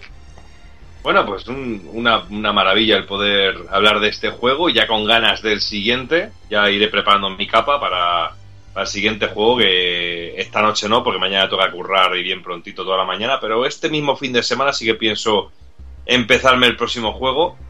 Y tengo que decirlo, con hambre también de a ver si hablamos de en algún momento, dedicamos algún programa, alguna aventura gráfica más, que si tengo ganas de que peguemos un repaso a alguna aventurilla gráfica clásica esta CPC, que para dar también un poquito de, de pie también a, a esa plataforma. Claro que sí. Pues nada, Doki. eh, bueno, ya nos contarás tu viaje, cómo ha ido. Sí, bueno, es verdad, porque el próximo programa ya hablaremos cuando ya haya vuelto de, de por allí. Pues contaré un poquito cómo he visto el percalo, que ya voy con la idea de que Sí, de que, que está arrasado ya. está arrasado. Y bueno, si realmente más que un viaje de compras, es un viaje sobre todo de, de desconectar totalmente de todo y sobre todo de comer. Tío, es Bien como el- voy a hacer viaje gastronómico este año. Bien hecho, eso es lo que hice yo la última vez, básicamente. Si veo alguna cosa interesante, pues de puta madre. Y si no, pues que lo folle un pez. de espada. Pues también. Pues nada, Doki, pasarlo muy bien por allí. Venga, un abrazo. Un abrazo. Venga, me, me despido también el señor Takokun. Pues venga chicos, aquí ya para irnos a la cama que estoy ya hecho mierda. Y poco más que decir, eh, lo que ya ha recalcado Doki, con ganas del, del próximo retro. Este sí que huele a canela.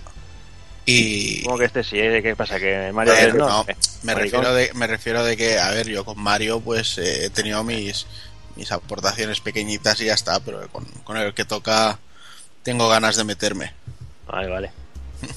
Te lo perdono, va.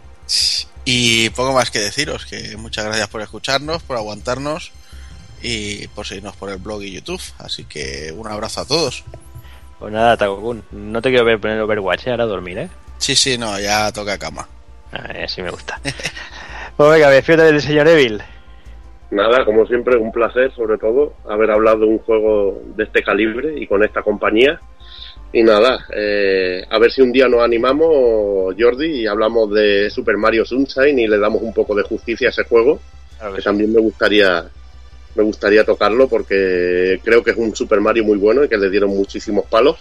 Pero eso hasta que salga un remake. Si sea un remake va a ser el mejor Mario de la historia, lo sabes.